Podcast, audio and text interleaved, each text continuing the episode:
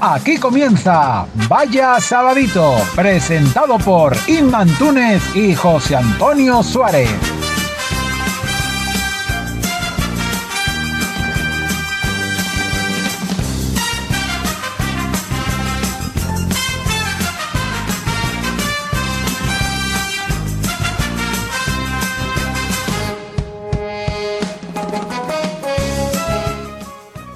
Buenos días, un sábado más con todos vosotros aquí de nuevo en Vaya Sabadito. Un sabadito un poquito más fresco que el resto, pero no pasa nada. ¿Por qué? Porque nuestro programa viene cargado de cultura, curiosidades, entretenimiento, actualidad, muchísima actualidad.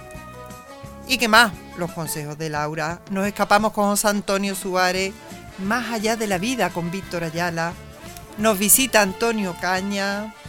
Tenemos las noticias destacadas que esta semana y el resto, si Dios lo quiere así, nos acompañará Laura. Muy buenos días, Laura. Muy buenos días, Isma.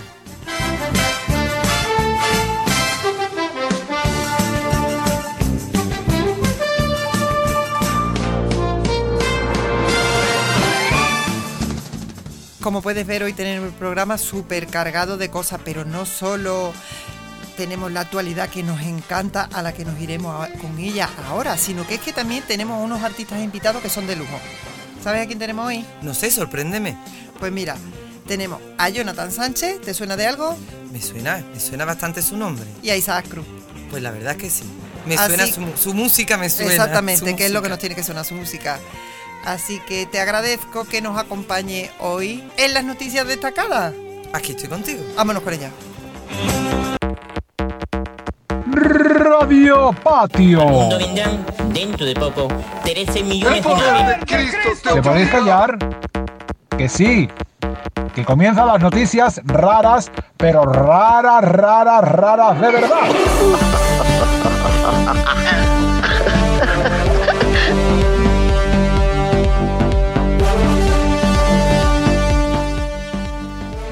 Muchas gracias Laura, te agradezco que hayas aceptado la invitación a quedarte conmigo en las noticias raras porque yo muchas veces me siento la rara yo.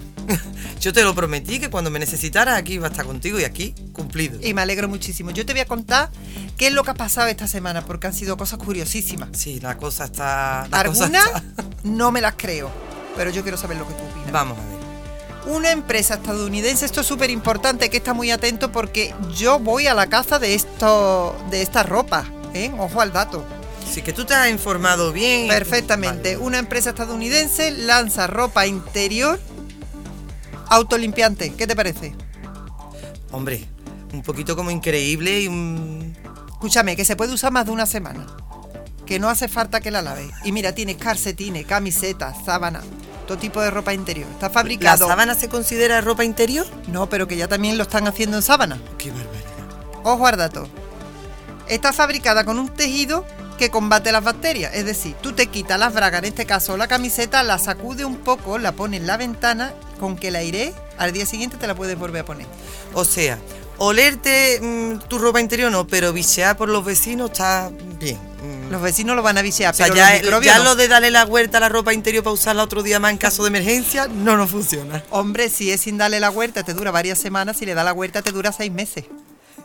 De- de- desde luego, desde luego. Esto nosotros tenemos que ver dónde lo venden, si es verídico o no, porque Sí, a mí me ha eso tenemos que probarlo, eso tenemos nosotros que probarlo. Sí, tú sabes qué bien ponerte la misma camiseta todos los días. Ventilarla. Yo me veo todas las bragas y los sujetadores colgados en las ventanas de la gente y tú, mira, esa la compraba. Escucha, pero lo puedes poner en el tendedero, no tengo que venderlo en la ventana. nosotros porque tenemos espacio, pero quien no, pues imagínate, ahí en la ventana. Bueno, pues te voy a contar otra noticia que me he quedado. Bueno, esto es en Japón.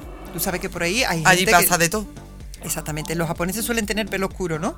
Sí, bastante negro, ¿verdad? Vale, bueno, pues hay una joven japonesa que ha demandado a la escuela por decirle que se tiña el pelo porque ella era castaña.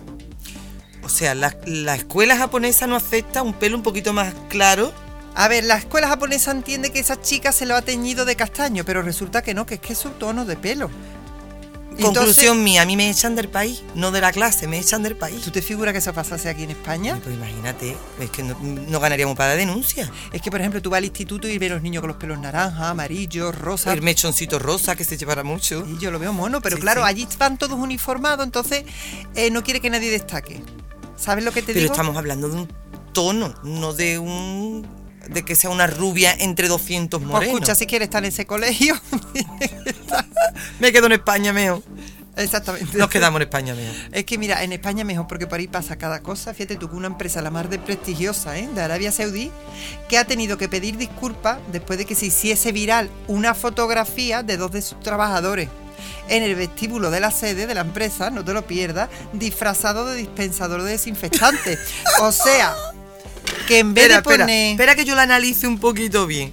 O sea, dos de sus trabajadores Sí. disfrazados de dispensador de gel hidroalcohólico. Exactamente, mira, igual que por aquí te ve tú la gente, vendo oro con un cartel en la espalda por- y otro delante, Allá que iban ellos con el bote. Pues exactamente igual, tenía un cartón por detrás y otro por delante y delante pegado el dispensador. La función supongo que sería que no puedan tener la excusa de no tengo gel, pero allá que iban los dos pobres míos con el bote colgado al cuello. Detrás tuya el bote, el señor del bote tocándote el hombro. El gel, el gel.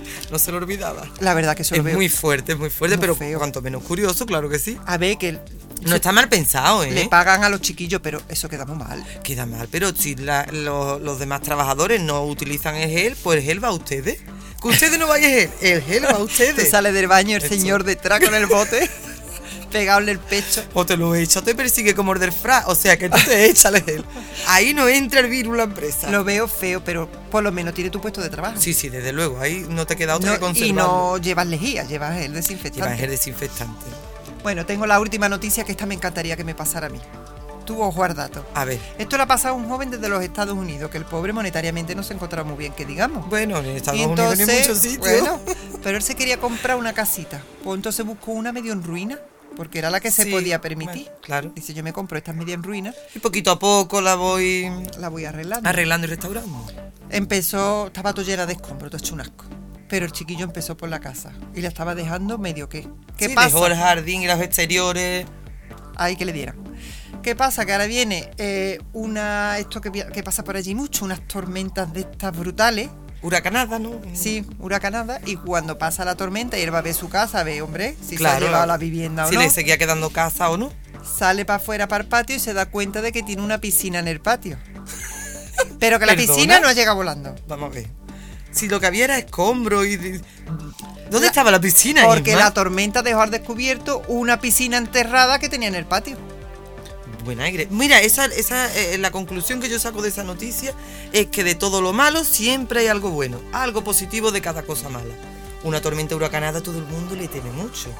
Sin embargo, él le sacó la parte positiva, piscina gratis, te ahorra la grúa para escarbar. No, ya la piscina. si la piscina la tenía. Eh, pero no lo sabía el muchacho, a lo mejor se lo estaba planteando. Pero escúchame, ¿tú te figuras la cantidad de escombro que había dentro de esa piscina? Hombre, Pues imagina. todo se lo llevó el agua. Eh, pues eso positivo que tiene la- la- el huracán. Y bueno, la alegría que se llevó, ahora tengo casa Lo con limpio que piscina. dejado, claro, y lo limpio que ha dejado y patio. seguro que le dejó la piscina está llena de agua. Oh, Desde luego. Un poquito sucia seguro, pero ahí estaba también con agua. Bueno, por ahora ya te voy a decir eh, la última noticia que tengo hoy, que también me ha sorprendido muchísimo. Porque es un bombero que se ha gastado más de 26.000 euros en tatuajes. ¿En tatuajes? Ya esto es curioso. Porque el Ya, señor exactamente. tiene hasta la cara Pero- tatuada todo. Perdóname que te corte un poquito, pero no es solo por ser bombero, pero ¿qué persona se puede gastar 20.000 euros en tatuajes? ¿Cuál sería la función? 26.000, porque 6.000 es mucho. A mí me da tus 6.000 y... ¿eh? 26.000 euros. Hombre, En se, tatuajes. Se entiende que lo habrá hecho a lo largo de su vida. A lo mejor Me empezó de imagino, pequeño. pero tendrá alguna función. Claro, sí, según él, ¿eh? Sí, según tiene él. más de 60 tatuajes y según él es porque le ayuda a soportar más el dolor. No A lo sé. soportar más el dolor. ¿Tú te has hecho alguna vez un tatuaje? Sí, sí. ¿Y duele? tatu- Bueno, duele. Eh, Sientes ahí algo, pero dolor, dolor, yo no lo consideraría dolor. Pues a lo mejor muy delicado y como le duele, dice que así salva más vidas. Ten en cuenta que a lo mejor tatuajes se lo están haciendo con, como antiguamente la, los... ¿Con cincel? Con un cincel y un martillo, un lápiz rascándose porque dolé, dolé. es una sensación molesta, pero dolor no es. Habrá que ver bombero con qué se está tatuando para sentir dolor. Yo he visto la fotografía, que no la Sí. puedo enseñar aquí porque lógicamente no se vería. No la van a ver, aunque la enseñe. Tiene una infinidad de color y está tatuado todo, incluso la nariz y todo. Yo me estoy en una casa, en un incendio en mi casa y viene ese señor y claro, yo misma salgo del Tú- tú- incendio tú te metes miedo. en el fuego, tú te metes en el fuego del susto.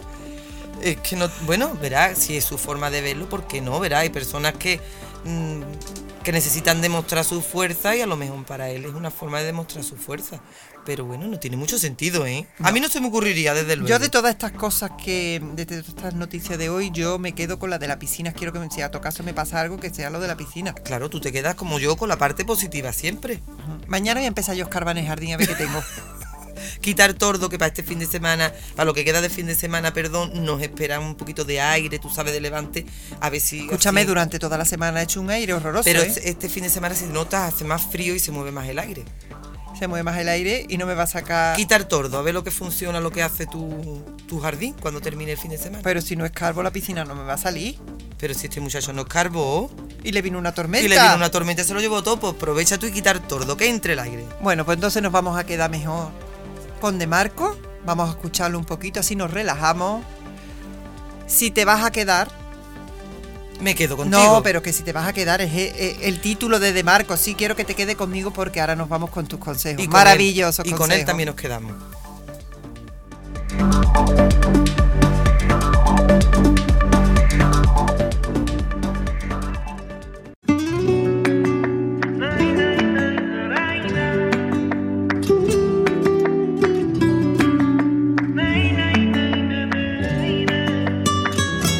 Ni cuenta me di cuando se fue tu alma, ni cuenta me di.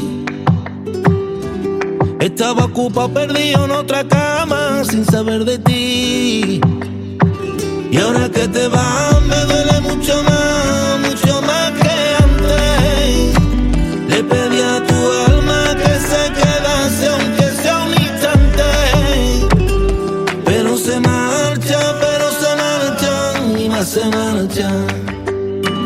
No pide revancha, no quiere revancha, se casó de tantas. Si te vas a quedar, que sea por mí, no por esa rutina en la que te metí. Si me quieres amar, yo seré feliz. Dime si tú te quedarás aquí. Quien falló fui yo y no sé por qué. Te eché la culpa por saber querer. Piensas en las veces que yo te fallé. Yo a ti te traicionaba, te mentía, dormía en otra cama. Tú eras mía, pero no te amaba. De tus besos yo ya no tenía ganas. Ay, ganas. Quédate ahí, quédate ahí. Yo quiero verte igual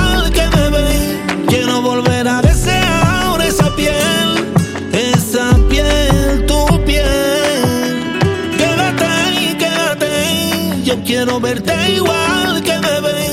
Quiero volver a desear esa piel. Ay, solo dime que si te vas a quedar, que sea por mí, no por esa rutina en la que te metí. Si me quieres amar, yo seré feliz. Dime si tú te quedarás aquí. Perdí mis cinco sentidos sin razón. Si yo ya no puedo ver tu corazón, no huelo tu perfume y en mi habitación escucho tu gemir, tu reír ni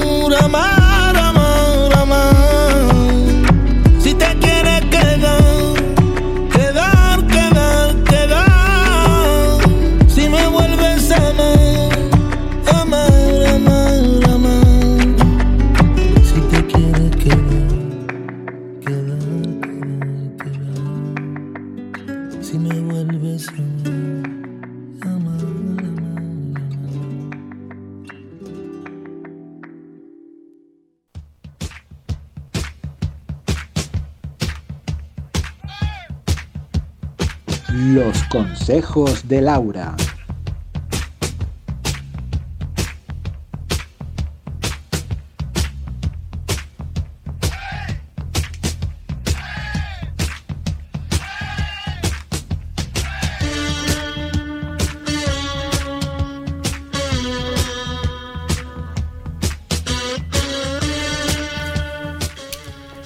Y deseando que estaba yo ya que tú me diese los consejos porque yo estoy aplicando prácticamente todos los consejos que tú me das.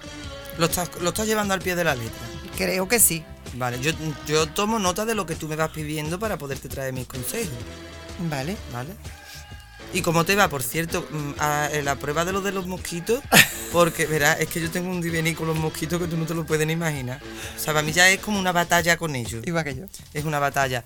Mm, eh, estoy probando varias cosas distintas porque mm, el mosquito como nuestro lo matamos fácilmente con los trucos que los consejos que yo si te el- di, pero es pero que el manera. mosquito como un nuestro se ha extinguido, creo que yo no he visto más ninguno. Pero porque el grande se lo está comiendo, no tiene otro sentido. No, no. Pero bueno, vamos a dejar el mosquito que a mí me tiene la vida amargada, de verdad. No, pero mira, es verdad lo que tú dices. Mm, lo mejor es tenerlo todo muy cerrado, cerrado, cerrado, no abrir nada más. Por ejemplo, tú abres la puerta, sales corriendo y cierras.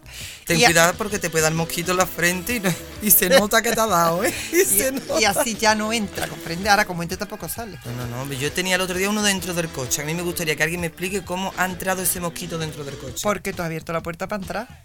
Pues ha sido más ligero que yo, porque mira que yo Claro. entro ligero. Pues ha sido muy rápido. Bueno, me pediste la semana pasada un consejo eh, para el estreñimiento. Ay, sí. Y yo me lo he tomado al pie de la letra. Es que el estreñimiento es fatal, ¿eh? Eh, es bastante, es bastante, bastante muy molesto.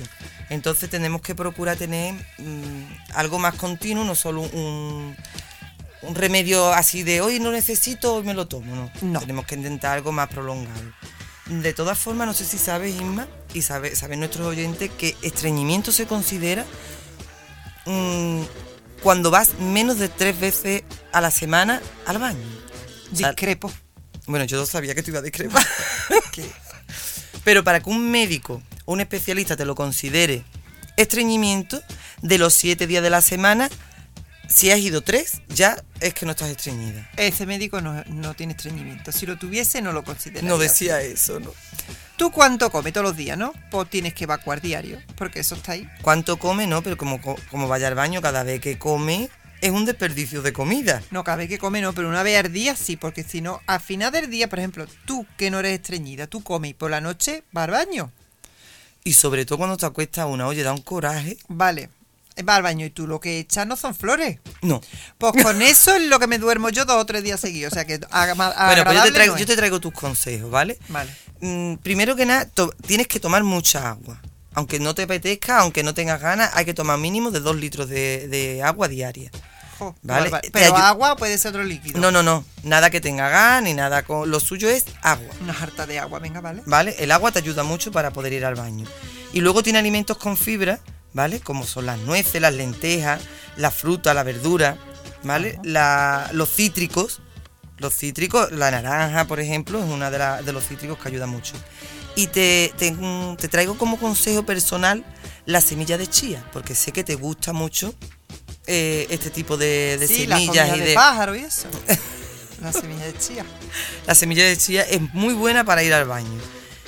¿Y Eh, cómo me la tomo? eso es lo que te vengo a decir. Te traigo una receta que me gustaría que tomes nota tú y nuestros oyentes porque es muy buena y muy sencilla que lo podemos hacer todo el mundo en casa. Un yogur natural, sin azúcar, mm, sin sabor.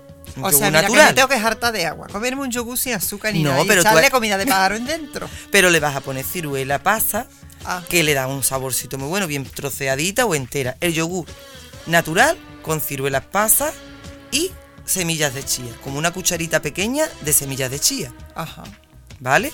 Prueba eso como postre, como merienda o incluso como desayuno y vas a ver cómo te funciona perfectamente. Eh, pues, Luego te puedo, mm, aparte de esto, porque si a lo mejor no te gusta, porque hay personas que no les gustan al yogur o no les gusta la ciruela, te traigo otra variedad de frutas, como puede ser la papaya, la naranja, la ciruela, la manzana asada, el aguacate, la pera y si es posible, tómalos con piel. Hombre, yo no por nada, pero la cáscara de naranja, si no te importa, la puedo chupar mejor, ¿no? O la del aguacate.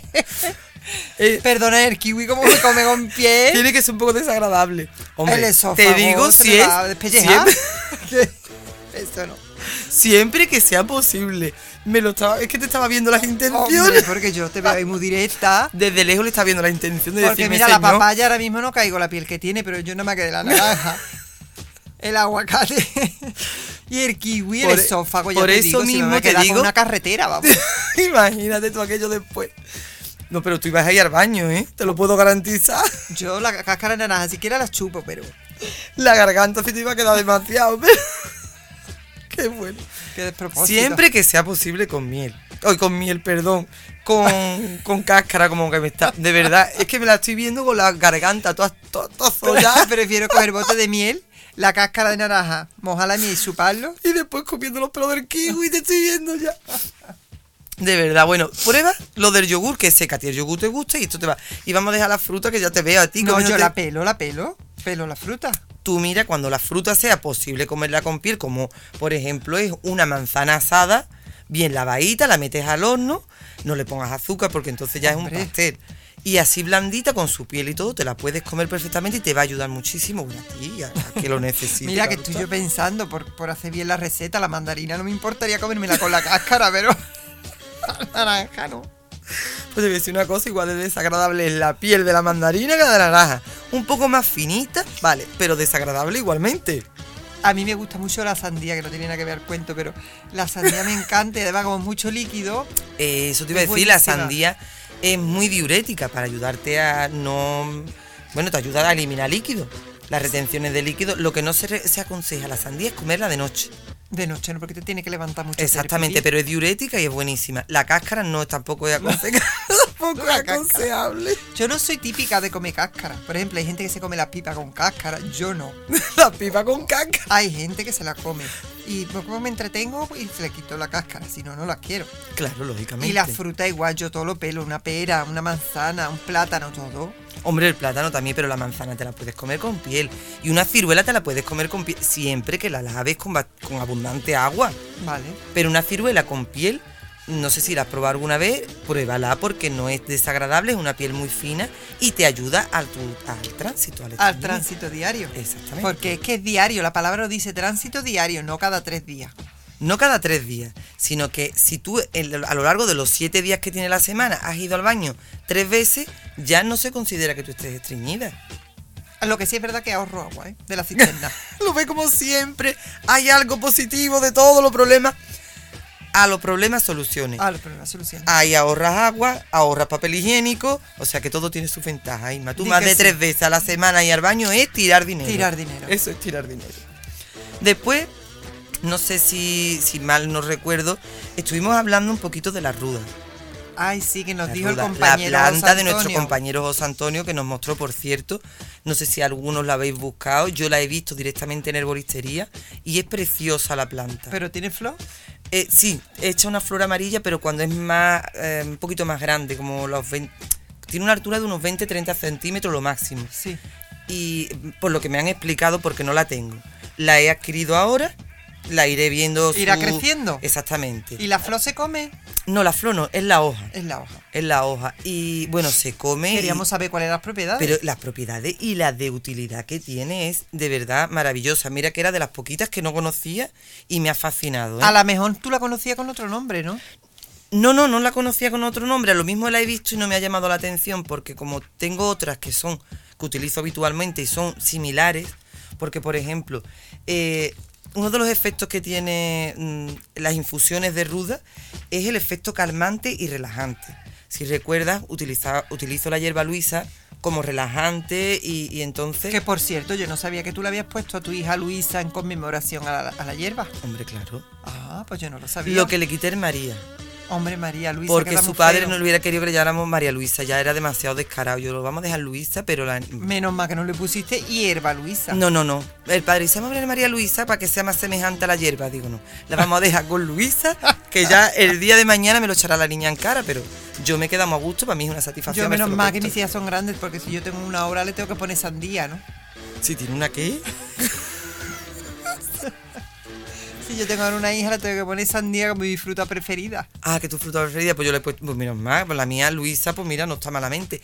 Si te paras a pensar, no son nombres feos en, relación a los que se están escuchando últimamente, que eso ya lo miraremos Ya lo tocaremos, día, ya lo tocaremos. porque Yo mi niña no puedo. Luisa, mi niña Luisa, eh, yo y tú sabemos el origen de su nombre, pero hay en su clase niños que tú dices, es para pegarle a la madre con el nombre. No, lo que pasa es que, niña". por ejemplo, algunos no sabemos ni pronunciarlo.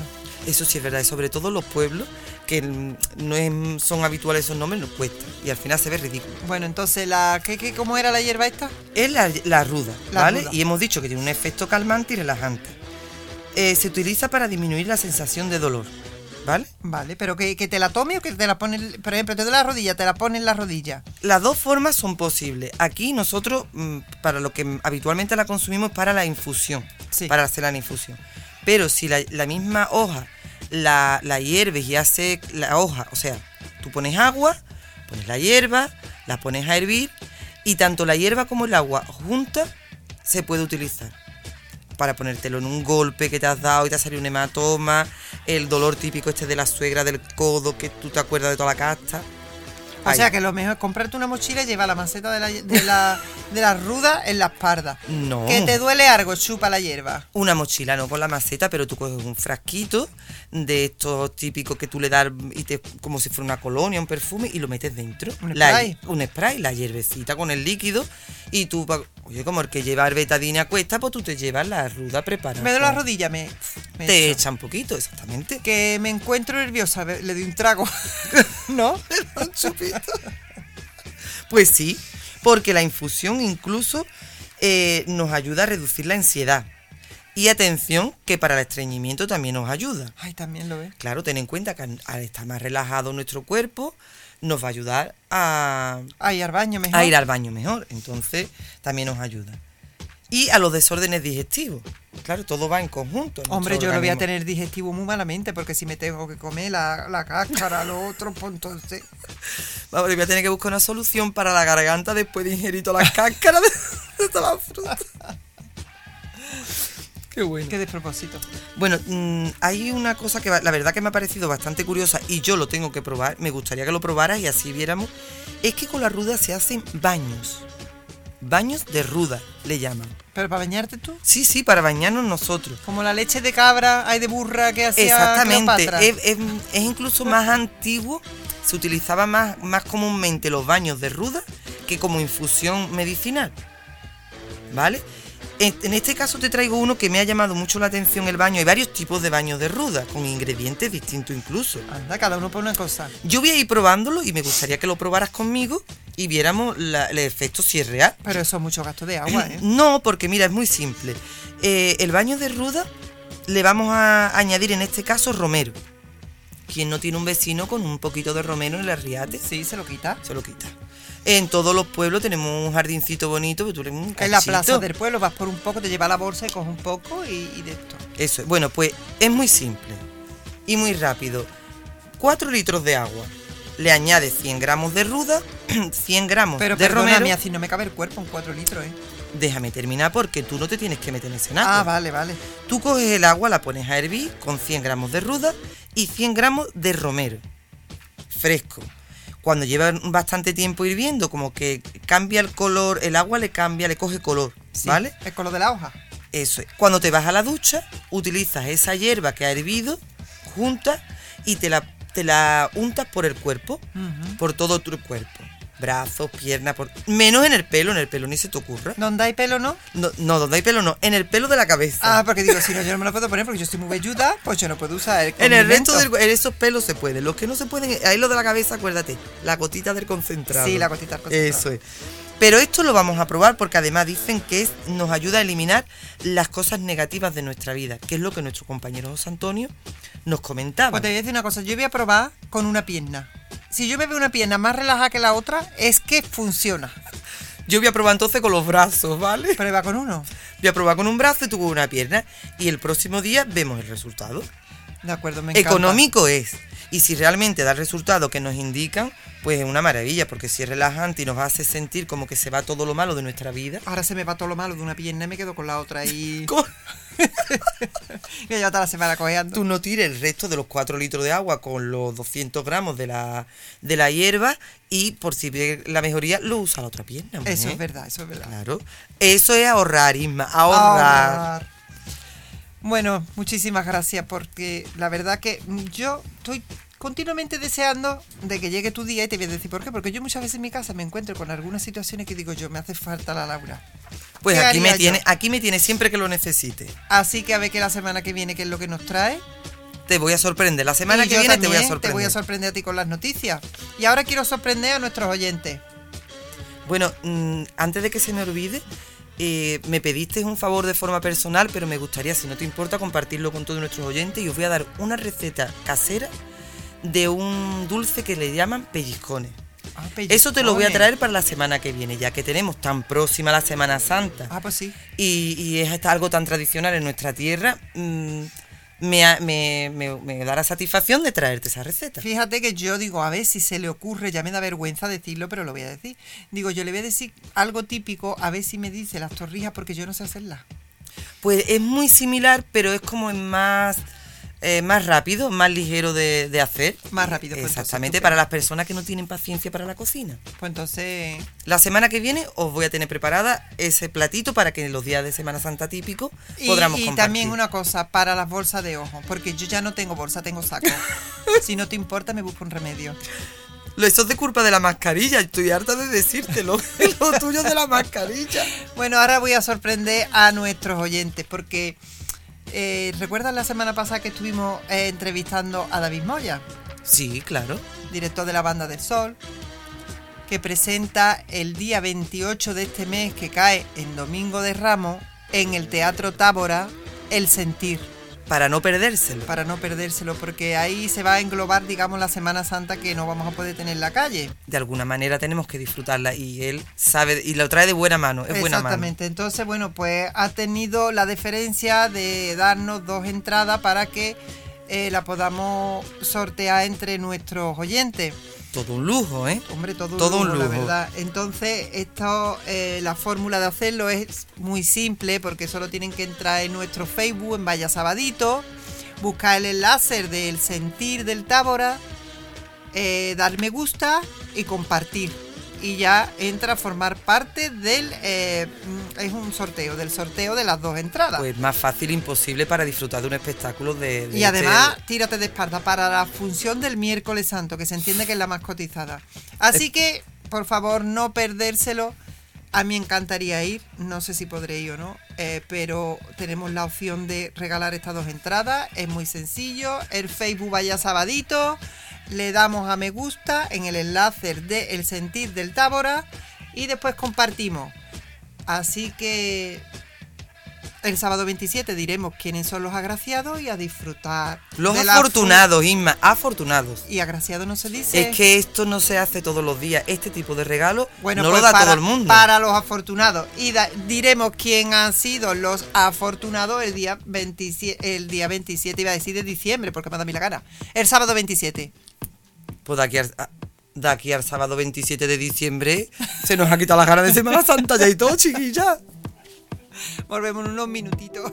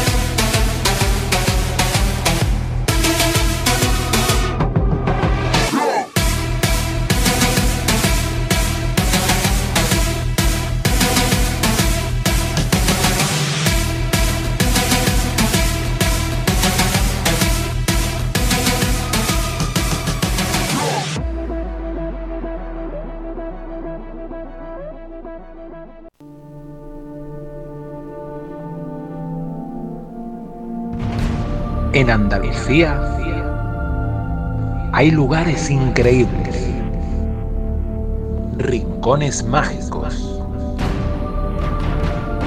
¿Quieres descubrirlos? De la mano de José Antonio Suárez, escápate.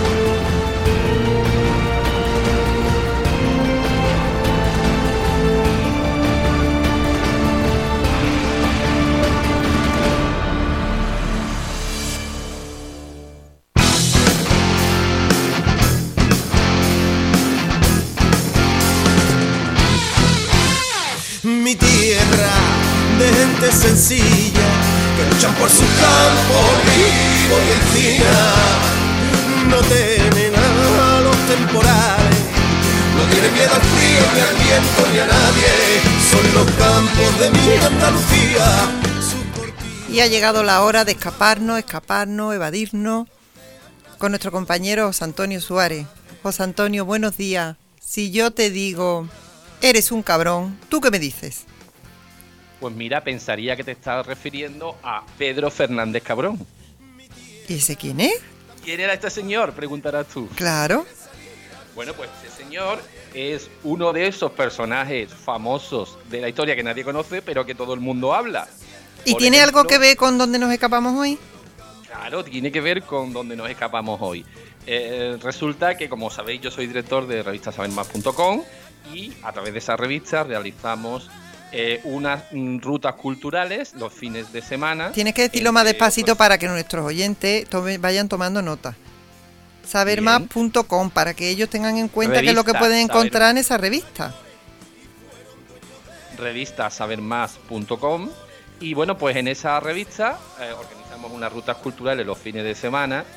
Y esas rutas culturales pues eh, contamos curiosidades de la historia por las calles de los municipios donde sucedieron. Por ejemplo eh, este fin de semana nos no viene pues un grupo a Marchena para hacer la ruta de la Marchena secreta que está llena de curiosidades, cosas anecdóticas, graciosas y simpáticas y a la par que, que misteriosas, bueno, pues que están basadas en las investigaciones que realizamos y los artículos que publicamos en revistasabermás.com. Y si alguno de nuestros Más. oyentes quiere participar en esas visitas, ¿qué es lo que tiene que hacer? Pues si alguno de, la- de las personas mm, quiere que nos escuchan quiere participar, pues puede llamar al teléfono 7444-86390 y apuntarse, que son los fines de semana las rutas culturales, o bien entrar en la página web gurugual.com, buscar eh, rutas en Marchena y la que te sale, pues hacer la reserva para el fin de semana. Y, y tenemos varias rutas. Entonces, si te parece, vamos a, a explicar hoy la ruta de la Inquisición. Por ejemplo, mira. de Marchena. Vale, tiene, mm, te voy Bueno, a a repetir el a teléfono, Antonio, porque lo dices muy rápido y yo, por ejemplo, no me ha dado tiempo nada más de 744 486 390. 744-863 7444 con 34-86390 Es que te has llevado todos los cuatro que había en Vodafone, hijo. 34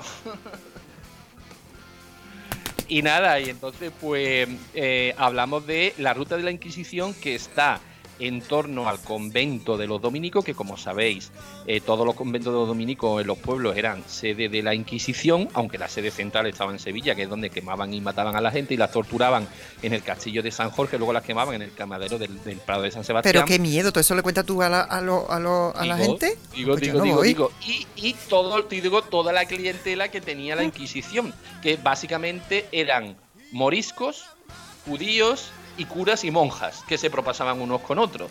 Entonces eh, analizamos los sitios y casos realmente de película en donde que sucedían en- en- desde 1500 por culpa de la Inquisición. Por ejemplo, tenemos a, a Pedro Fernández Cabrón, que este cabrón eh, lo descubrió un investigador de Cádiz, de la universidad, eh, Javier Fornell, y, se llama Pedro Fernández Cabrón. Y Javier Fornell hizo un libro que se llamaba Llamadme cabrón.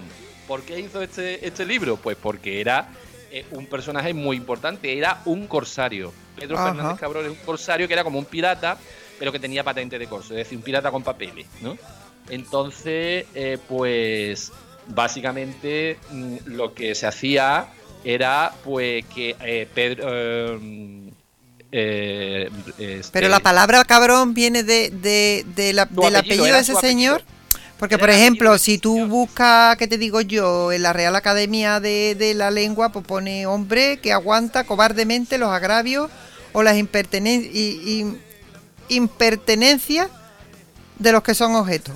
Que no tiene nada que ver, a lo mejor, ¿no? Esto es Pues mm, básicamente eh, cabrón viene, la expresión eres un cabrón viene de este Pedro Fernández Cabrón, porque este señor fue el primero que se hizo famoso haciendo cabronadas.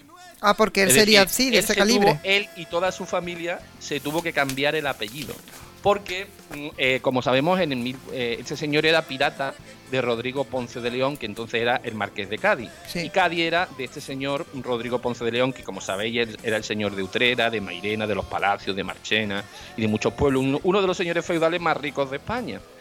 Y entonces, pues resulta que este señor, eh, pues eh, prometió a los judíos cuando los expulsan los reyes católicos, que los expulsan de España en el 1492, y los, y los reyes católicos le dicen a los judíos que no se pueden llevar ni oro ni plata ni moneda amonedada en los barcos cuando se iban.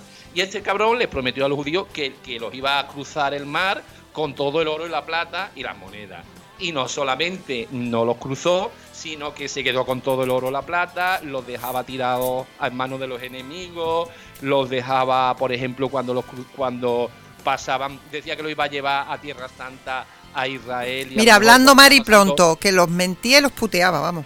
que los puteaba y les hacía cabronada. Entonces los judíos, que realmente tenían una cosa que se llamaba cábala, es decir, el misticismo judío es muy potente, ellos tienen unas maldiciones La cábala, dice tú. y muy poderosas. Eh, de hecho, uno de los cabalistas más famosos del, mundo judío estuvo vivo hasta hace 10 años y se llamaba mm, Kaduri, eh, um, Abraham Kaduri, mm, o Moisés Kaduri, no recuerdo el nombre, el apellido es Kaduri. Este señor Kaduri era capaz de resucitar muertos. Se dice, se dice. Claro, yo eso no me lo creo, ¿eh? con mantras y con maldiciones y con cosas que hacían. eh, bueno, pues esta gente creía mucho en la magia porque para ellos no era magia, era, digamos, Una realidad. ciencia evolucionada del estudio de la Torah, que se llama Cábala.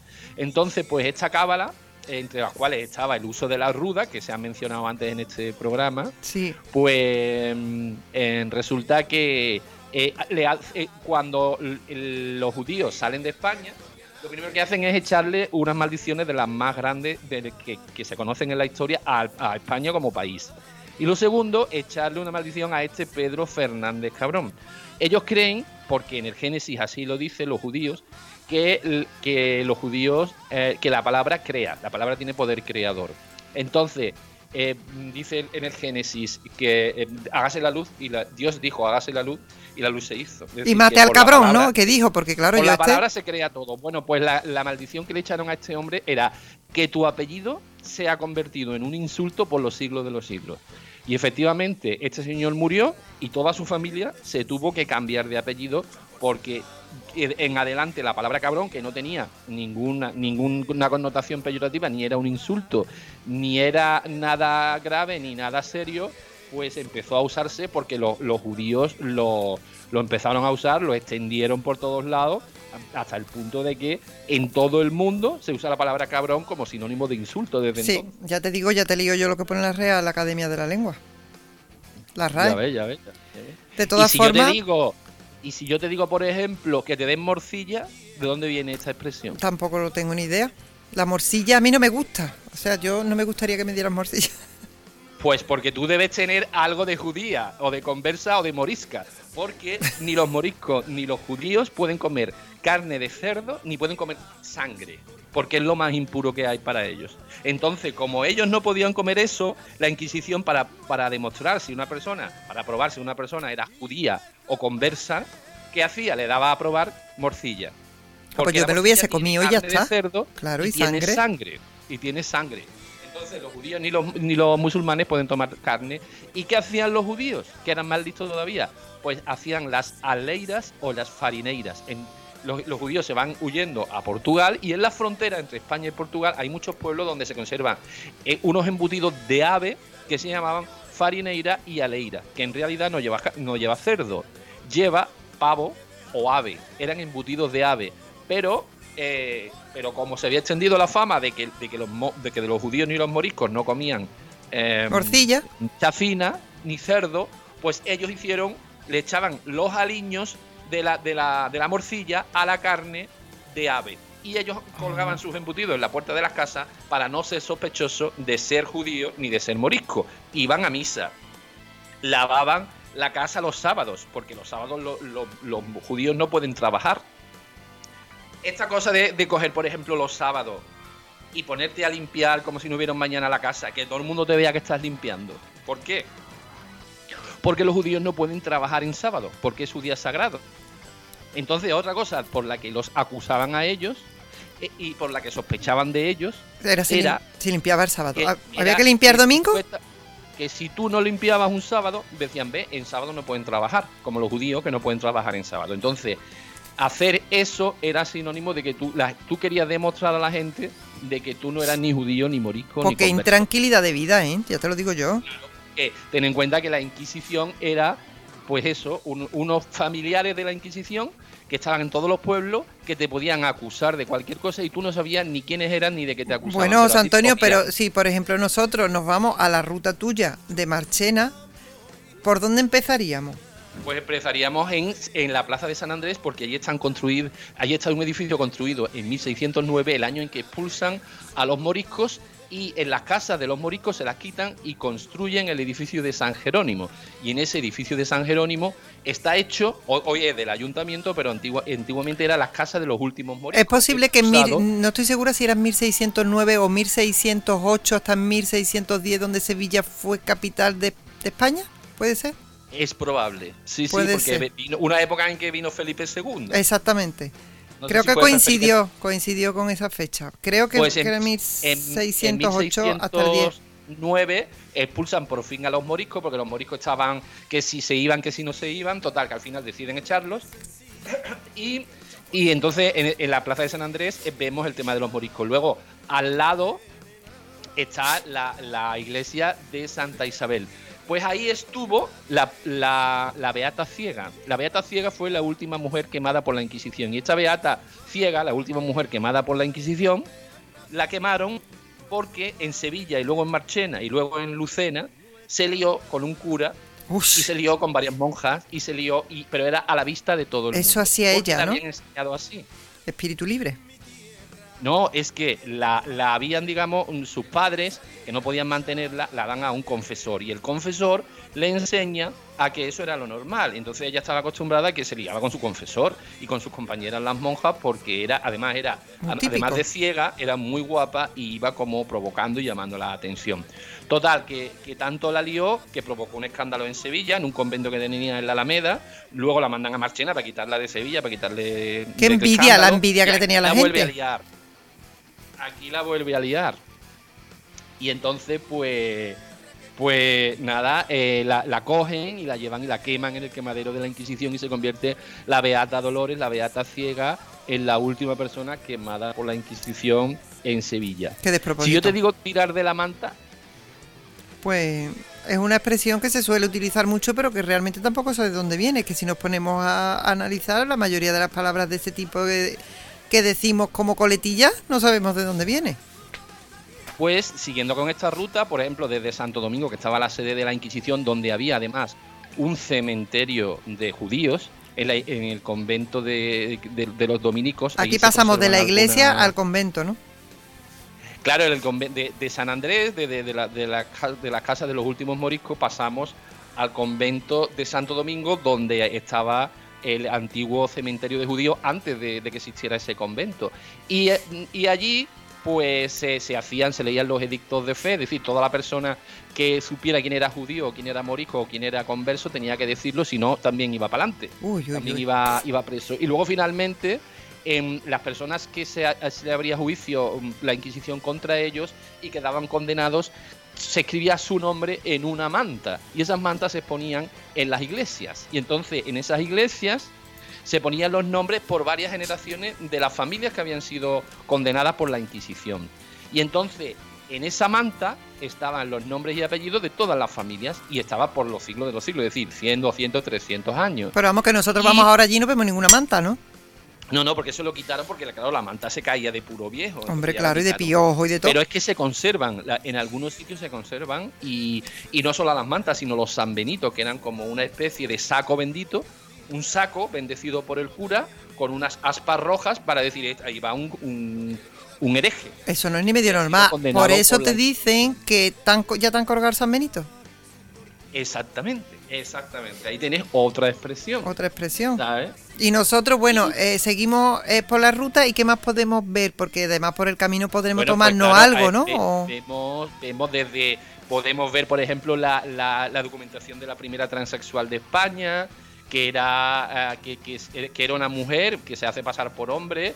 eh, para, para tener trabajo como cirujano porque si no no podía entrar en la universidad qué época era? se llamaba Elena o Eleno de Céspedes y estuvo en Arcos luego vino a Marchena luego fue a Granada luego fue a la, a la Universidad de Toledo ¿Pero de qué año? Y, andamos una, un paseo por el, por el casco antiguo de, de la- del barrio de San Juan de Marchena contando anécdotas de la historia curiosas, que por cierto entre ellos está echar un polvo y que te den morcilla. Ah, bueno, perdón, y, y- y vete al carajo. Y esto no tiene nada que ver ni con los judíos ni con los moriscos. Por eso te iba a decir, digo, eso lo veo yo más moderno. Pero escúchame, la, la, la época de la Elena, Heleno, ¿de qué época es? De 1500, mm, 1570. Fue el primer transexual o hermafrodita, como lo llamaban entonces. Que no sería ni eso, tiene- sino que ella sería una mujer que diría yo tengo que realizarme como persona porque no era más Era- que era quererse realizar como persona, la pobre, vamos. Mujer negra, lesbiana y morisca. Bueno, pero ¿y eso es algo? Es que cada uno puede ser lo que le dé la gana. casi- en aquella época era condenada a muerte. De hecho, fue condenada por la Inquisición a la- y acabó en la cárcel. Y fue juzgada, por eso se conservan las vidas de estas personas, porque, porque la documentación que se genera se conserva y, y además ella vivía con una mujer pero se hacía pasar por un hombre. Qué porque además ¿verdad? podía trabajar como soldado y además era un soldado valiente y luego mm, podía estudiar y podía trabajar más que como mujer. Pero piensa tú desde la vida que te llevamos ahora, porque nosotros no hemos conocido eso, qué injusticia más grande. ¿Eh? ¿Cómo estaban ahí las cosas encaminadas para que todo el mundo fuese por la misma senda? ¿O no? Sí, sí, sí, ¿no? Y claro, en aquella época era un escándalo enorme y en aquella, en aquella época estas personas iban presas directamente y iban... ¿sabes? Además le tenían que hacer un examen y por fin en el examen descubrían que era una mujer, pero, pero eh, pensaban que era transexual o un no sé qué, pero, pero era realmente una mujer porque vivía, lo que pasa es que vivía con, una, con otra mujer, ¿entiendes? Pero tú sabes qué? que lo que realmente ella era era una persona. ¿Qué más da si era una mujer o un hombre? Era una persona que tiene sus sentimientos, que tiene eh, sus curiosidades, que todo tiene el mundo su... lo había conocido como hombre en, en- en el ejército. La sorpresa para ellos fue que valía como hombre, valía como mujer, valía como, valía como madre porque, porque fue su, su pareja tuvo un hijo y también la crió como madre, entre las dos la criaron y luego también valía como, como soldado y como estudiante y como médico. O sea, era perfecta. hacía para- Pues sí. que es lo que le sorprendía en aquella época. Y echar un polvo, pues es una expresión que efectivamente es mucho más moderna y viene de, de estas cajitas de rape que había un tabaco en polvo que se vendían en el siglo XIX, que eran como o cuando tú ibas al teatro o cuando ibas a, a un espectáculo, estaba de moda consumir el tabaco pero no fumado, sino esnifado por la nariz. Y entonces eh, había como una... Vamos, tú lo llamas tabaco porque eres muy fino, pero no era tabaco. Era tabaco, sí, sí, sí, sí, era tabaco. ¿En serio? Sí. En aquella época el tabaco se consumía en polvo y esnifado por la nariz, que se llamaba rape. En el siglo XIX y en el siglo XVIII, eso estaba de moda. Entonces estaba de moda, porque tú- para que tú veas las modas. Entonces, pues era tabaco. Tabaco, mm, polvo de tabaco. Eh, Esto en- es como José Antonio, como el del chiste que va al bar y se pide una tostada. Mm, disculpe, ¿me da usted tabasco? Dice, sí, en la máquina. Pues en, en aquella época estaba de moda esnifar tabaco, que también se llamaba rape, y había, eh, todo el mundo tenía, cuando iba al teatro, tenía una polvera pequeñita donde tenía el tabaco, porque cuando tú esnifabas el tabaco, eh, eh, lo normal era que estornudaras y te, ensuciabas el traje. Entonces por eso estaba el, smoking, que es un traje para, fumar. Y entonces, pues esos trajes, la gente se lo llevaba al teatro y cuando llegaba el, entreacto, se iban a, digamos, a, un reservado que había específicamente para eso y allí se dedicaban a esnifar tabaco. Y de paso, pues eh, hacían mm, las tonterías españolas, aprovechando los Aprovechando veía que ya iba. como un Bueno, pero escúchame, tú nos has dado todo el repaso, lo que vamos a ver, lo que vamos a escuchar, pero no nos has dicho lo que nos podemos tomar y dónde nos vamos a parar, porque estamos, estamos en Marchena, una Perfecto. cosita muy rápida, pues entre otras Pues cosas, en relación a los moriscos y a los judíos, tenemos una comida morisca y una comida judía en Marchena, muy tradicional, y una comida también eh, medieval muy típica. En esta época es típico la espinaca con garbanzo, lo más típico de Marchena para en la cuaresma. ¿Por qué? Pues esto es por el precepto de que no se podía comer carne antiguamente. la espinaca tiene muchas vitaminas y están muy buenas, las cosas como son. los días de Semana Santa que no se podía comer eh, carne, pues comían o pescado, el bacalao, o, o espinaca con garbanzo, eh, que es el, el, la- la- el plato típico de muchos pueblos, entre ellos Marchena. ¿Y el dulce? Y luego tenemos mm, como, como, como árabe, como morisco, el pan morisco, que es el mollete, como, como bien hemos hablado, de otros pueblos, que tiene un origen morisco. Y luego como, como comida judía, tenemos en, en Carmona, que se conserva la alboronía, que es un pisto, y en Marchena también, un, re- un pisto de, de, de verdura revuelto, o las tortas de manteca, que se pueden comprar en, en las pastelerías del pueblo, especialmente en el, en el Corpas, en la, en la avenida Santo Ruano, que es el mismo sitio al lado de donde tiene la, la, la tienda nuestro humorista Antonio Caña. Pues ahí se venden las tortas Pues me parece y son- estupendo, ¿eh? Ahora que has nombrado a Antonio Caña, judías. Que nos vamos con... origen judío que todavía hoy día los judíos la, la comen en, en varios países de- de- del Mediterráneo, allí donde están, que se la llevan desde España para otros lugares. José Antonio, voy a aprovechar que has nombrado a nuestro compañero José Antonio Caña, que ahora lo tenemos en breves minutos. Pues sí, Y antes te emplazo a que vuelvas a decir dónde pueden contactar contigo para hacer el recorrido. Yo me apunto. Pues mira, lo pueden conectar a través de Revista Saber Más en el Facebook. eh, Revista Saber Más tenemos en el Facebook, Twitter, Instagram, la página revistasabermás.com y el teléfono 7444-86390. Ooh,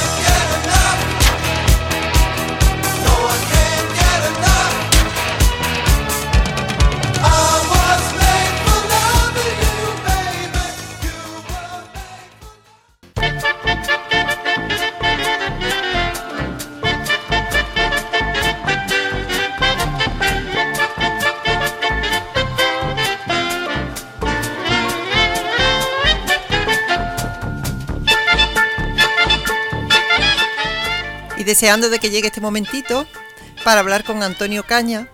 José Antonio, ¿tú sabes que Antonio Caña ha estado este fin de semana pasado en Madrid? Sí, estaba él actuando actuando en, en club y demás, ¿sabes? Antonio, ¿qué tal? Tu fin de semana por Madrid. ¿Qué tal? Muy buenas. Pues mira, el fin de semana ha estado completito. Hemos aprovechado que, como gracias a Ayuso, los artistas podemos trabajar o tenemos más opción de trabajar en Madrid, pues hemos aprovechado y hemos estado en varios locales y viendo a otros compañeros que también por suerte pueden trabajar, pero eso sí, es más fácilmente en la comunidad de Madrid. Yo llevo tanto tiempo confiscada que no me puedo figurar ahora mismo cómo está Madrid. ¿Cómo es Madrid actualmente? Pues mira, Madrid es una ciudad muy bonita, con su contaminación por arriba, que la vas viendo de lejos conforme te acercas, pero eso sí, tiene algo muy diferente. Sí, sí. Eh, lo- lo- es muy diferente al resto ahora mismo porque hay unos horarios y hay unos permisos que permiten a los artistas, nunca mejor dicho, pues actuar ahora donde los locales de hostelería eh, le pueden salir rentables. Entonces ahora mismo allí todos aquellos que tenemos suerte eh, nos concentramos en Madrid y, y podemos trabajar. podemos ¿Mucho trabajar extranjero por la calle, Antonio? gracias. Hay muchos extranjeros y sobre todo ahora franceses, que ellos mismos te lo dicen. Dicen, venimos aquí porque como allí las condiciones son tan estrictas, A eso voy, ¿eh? pues nos venimos aquí que todo es mucho más, hay mucha más permisividad. No sé ¿Cómo si es ese bueno o descaro. Dios mío? Yo lo veo un descaro, yo no sé cómo lo ven los demás. José Antonio, ¿tú cómo lo ves? Porque yo no puedo salir de, de donde estoy. No, no, no, no. De hecho, eh, el hecho de, de hacer un- una, una sección de rutas por la provincia eh, viene reforzada por la idea de que no se puede salir de la provincia Mira, de Sevilla. yo estaba deseando que llegase Antonio. es cuando los, sevi- los sevillanos de ciudad están conociendo muchos pueblos de la provincia porque no se puede salir de la provincia. Claro, pero yo, por ejemplo, estaba deseando que llegase Antonio para que nos contase eso, lo que, lo mismo, el ambiente, el olor, lo que se, lo que se, lo que se palpa, lo que se, porque bueno, ha habido un- una movida también este fin de semana por Madrid, ¿no? ¿Tú cómo lo has vivido La eso? parte política ha sido una revolución, todo lo que se ha vivido con, con la parte política. Eh, eh, por la calle vas viendo que cada vez hay más gente, eso sí, la mayor parte, el 99% de las personas llevan sus mascarillas y hay mucha gente por la calle, pero se produce un, un efecto que es como el juego del tú la llevas, ¿vale? Nadie quiere llevarla, entonces nadie se toca y parece que se van a chocar personas, pero de repente a última hora ¡pi! hay un quiebro y todo el mundo va esquivando a todo el mundo y es gracioso ver cómo hay muchísima gente, pero nadie se toca, nadie se acerca demasiado, en fin, se van cumpliendo poco a poco las normas. Por supuesto vemos las noticias que hay gente que se las salta, pero no solo en Madrid, sino Como en en todos Madrid, lados. en Sevilla, en Cádiz y en todos sitios. Sino en todos lados, claro. Pero se va viendo, se va viendo y con la parte política, pues ya ves, la, esta revolución que, que se ha producido, pues mucha gente eh, apoya las decisiones que se han tomado con respecto a la hostelería para poder trabajar, artistas tanto cómicos como músicos, como salas de teatro. Yo lo apoyo, ¿eh? eh, y, y otra gente que dice que no, que es una locura y que por eso Madrid tiene mucho más casos. En fin, hay tanto... Mira, eh, todo eh, esto ocurre en la historia, ¿no? Eh, Siempre, dependiendo de quién la cuente, te pone al mismo personaje como bueno o al mismo personaje Claro, como malo. nosotros, yo por ejemplo de política no entiendo, no me voy a pronunciar porque es una cosa que ya te digo que no entiendo. Y cada vez entiendo menos, porque claro, en vez de estar todo más claro, está como más opaco. Pero que por lo menos el apoyo, en este caso hablamos de Madrid, porque tú has estado allí, que le están dando a la cultura, a la restauración, pues oye, es importante porque todo eso se traduce en dinero para las personas de a pie, ¿no? Por supuesto, es otro tipo de ayuda en algunos sitios, porque a mí me dicen en Andalucía habéis tenido suerte y, y muchos habéis tenido ayudas, apoyo de los ayuntamientos, independientemente del partido político que, que haya, pero habéis tenido ayuda tanto por parte del ayuntamiento como de diputación, como por la Junta, y bueno, en ese sentido sí es verdad que Andalucía, Andalucía se ha visto un pelín eh, apoyada y arropada. Por supuesto, no como quisiéramos, ¿no? Pero algo es algo. Bueno, un apoyo es algo. Bueno, y la sala que, mm, Antonio, la sala llena, tú notabas que la gente tenía esas ganas de, de reír, de aplaudir, de pasarlo bien. Sí, sí, sí, sí, se nota muchísimo. Es un local donde yo llevo cerca de, bueno, 13 años yendo y que ha permanecido enero y febrero cerrado. Ellos mismos decidieron cerrar porque era cuando peor estaba la situación. Sí. Y abría justo el fin de semana antes de que llegáramos nosotros. Y el jueves que tenía función allí había muy poquita gente. Pero el viernes, por ejemplo, eh, dentro de los aforos permitidos, en una terraza al aire libre, hacía fresquito, pero bueno, estaba súper acondicionado, con estufas de todo tipo, bien repartidas. Había cerca de, unas 50 personas allí disfrutando, pues, tanto de la música de mi compañero Paco Martín como de los chistecillos y, y las historias que les iba contando yo. Yo disfruté muchísimo, muchísimo. Pues de eso se trata, de cambiar de aire, de disfrutar y de conectar con el público. Por ejemplo, Y por aquí cerca donde te podemos ver, Antonio. pues va a su casa y lo mira. Esta tarde noche, esta tarde noche, eh, ¿puedo hacer publicidad? Isma, ¿me dejas? Te dejo, te José dejo. Antonio, ¿me dejas? O sea, Antonio puede Pues ser que no te deje. Esta tarde, a las 6 de la tarde, estamos en Sevilla, en la sala Garufa, en la calle Jiménez Aranda, número 5, esquina con Blanco White. Tenemos el show de humor de Ocañetes, con Jesús, Oca- eh, o sea, Jesús Cañete y Antonio Ocaña, que intentaremos que todo aquel que se acerque por allí, pues eche una tarde muy divertida, que bien hace falta. Pues sí, la verdad es que nos tenemos que reír. José Antonio, tú me prometiste que vendrías, ¿no? Eh, la verdad es que yo lo tengo fácil porque me voy con él y me vuelvo con él. La cuestión es que me aguante. No creo. Antonio, pronúnciate, pronúnciate. Y si yo me, eso sí, te tienes que venir tempranito porque... Ya, nada más que termine aquí, 10 de la coméis y os vais, ¿no? Y nos vamos del tirón, claro, claro, claro. José Antonio come mucho porque él sin comerse el mollete no va. ¿Hay, en- ¿hay mollete en Sevilla o no? Oye, hay, hay mollete, te voy a, cont- ¿eh? te voy a contar una anécdota que me ha pasado a mí, porque yo eh, cuando me da el pronto voy al gimnasio. El gimnasio tiene enfrente un obrador de panadería que hace unos molletes buenísimos. Vamos, que ya me vas a decir mal tú. puesto está el gimnasio, perdona Isma que te lo diga, pero está muy mal puesto ahí el gimnasio. Claro, muy mal. la panadería. Entonces yo al señor de la panadería le digo, déjame en el gimnasio los dos bolsas de mollete. Cuando yo termino mi spinning, pues me las llevo. Entonces, ¿qué pasa? Que yo iba con dos amigas y yo cuando voy a salir del gimnasio le digo al señor del gimnasio, bueno, pues me voy con mis molletes. Y me dice, hija, ¿y que ve cómo llamas a tus amigas? Digo, ¿cómo? se, creía que yo estaba llamando a ellas dos los molletes. Digo, por favor, ¿cómo le voy a decir eso a mis compañeras? Los, los molletes, uno de antequera, uno de cija, el otro de chinona.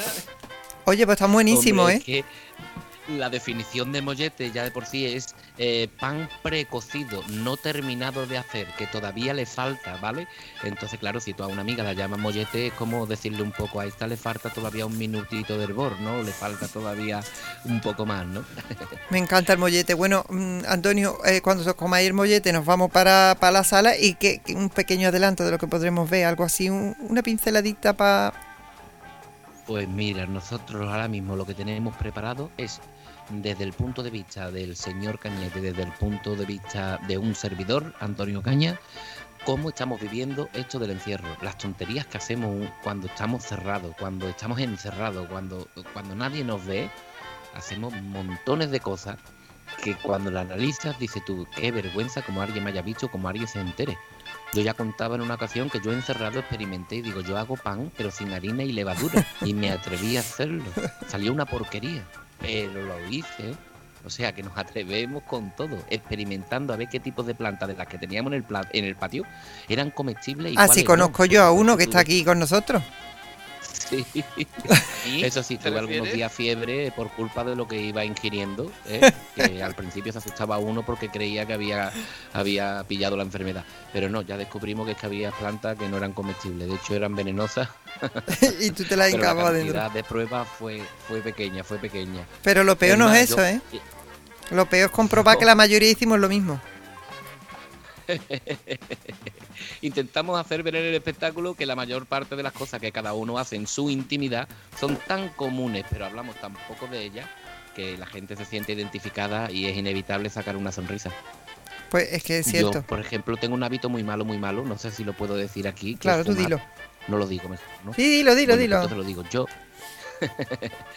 Yo fumo y hubo un momento en el que se me terminó el tabaco y tengo una planta de helecho que digo, oye, mira, el helecho está seco, que lo mismo el helecho también es una planta que se, se puede fumar.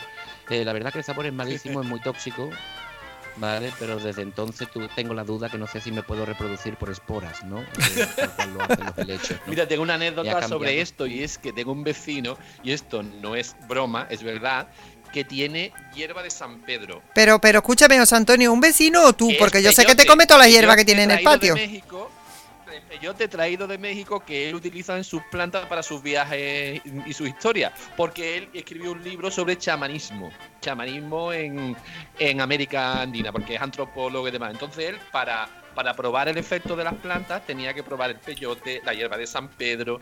Y tiene como un cactus en su, en su patio que es hierba de San Pedro. Y de vez en cuando me dice, ¿quieres un poquito de hierba? Digo, no, no, no, la verdad que no, es- no, no es lo mío. No, pero que tú entiendes bien de hierba, ¿eh? José Antonio, ¿Quién entiende de hierba? José Antonio. Hombre, yo tuve un huerto. Yo tuve como hortelano. A ver, de hierbas naturales, digo, ¿eh? A ver si. Sí, sí, hierbas de plástico a mí no me gustan. Por eso, que no Sí, sí, estamos. sí, sí. Que Bueno. nadie se confunda con otro tipo de hierbas. Las de Efe- infusiones también. Sí, sí, José Antonio hace muchas. Yo también hago infusiones. Lo que pasa es que después, eh, como no me acuerdo las hierbas para lo que sirve cada una, pues me la tomo a destiempo. Pero vamos, Eso le Ujú. ocurrió al que inventó eh, la palabra popurrí. Tenía un montón de hierba y como no se acordaba para qué servía cada una, inventó el popurrí y la gente se lo toma y a uno lo duerme, a otro lo activa, a otro le quita el estreñimiento. sí. Uy, algo Es así como la vacuna, ¿no? Sí, sí, es muy recurrente. Esto de la vacuna. Como la vacuna de ahora- AstraZeneca, por ejemplo. ¿a ustedes cuándo os toca Ahora vacunaros? sí. Porque yo, mi. Vamos, que os cedo mi, mi, mi, mi puesto hasta que se averigüe qué plan hay. Sí. Yo he echado cuentas y según el gobierno a mí me tocará vacunarme en un par de meses. No, Por mis cálculos. un par de meses o un par de 2037. años. A eso. En el 2037 lo mismo, si tengo suerte y aún vivo, posiblemente, eh, me toque vacunarme. Lo estoy esperando con ilusión incluso. No sé si por la mañana o por la tarde, pero para esa fecha seguro. Tú lo único que tienes que tener claro es que te van a llevar tus bisnietos de la mano para que te vacunes.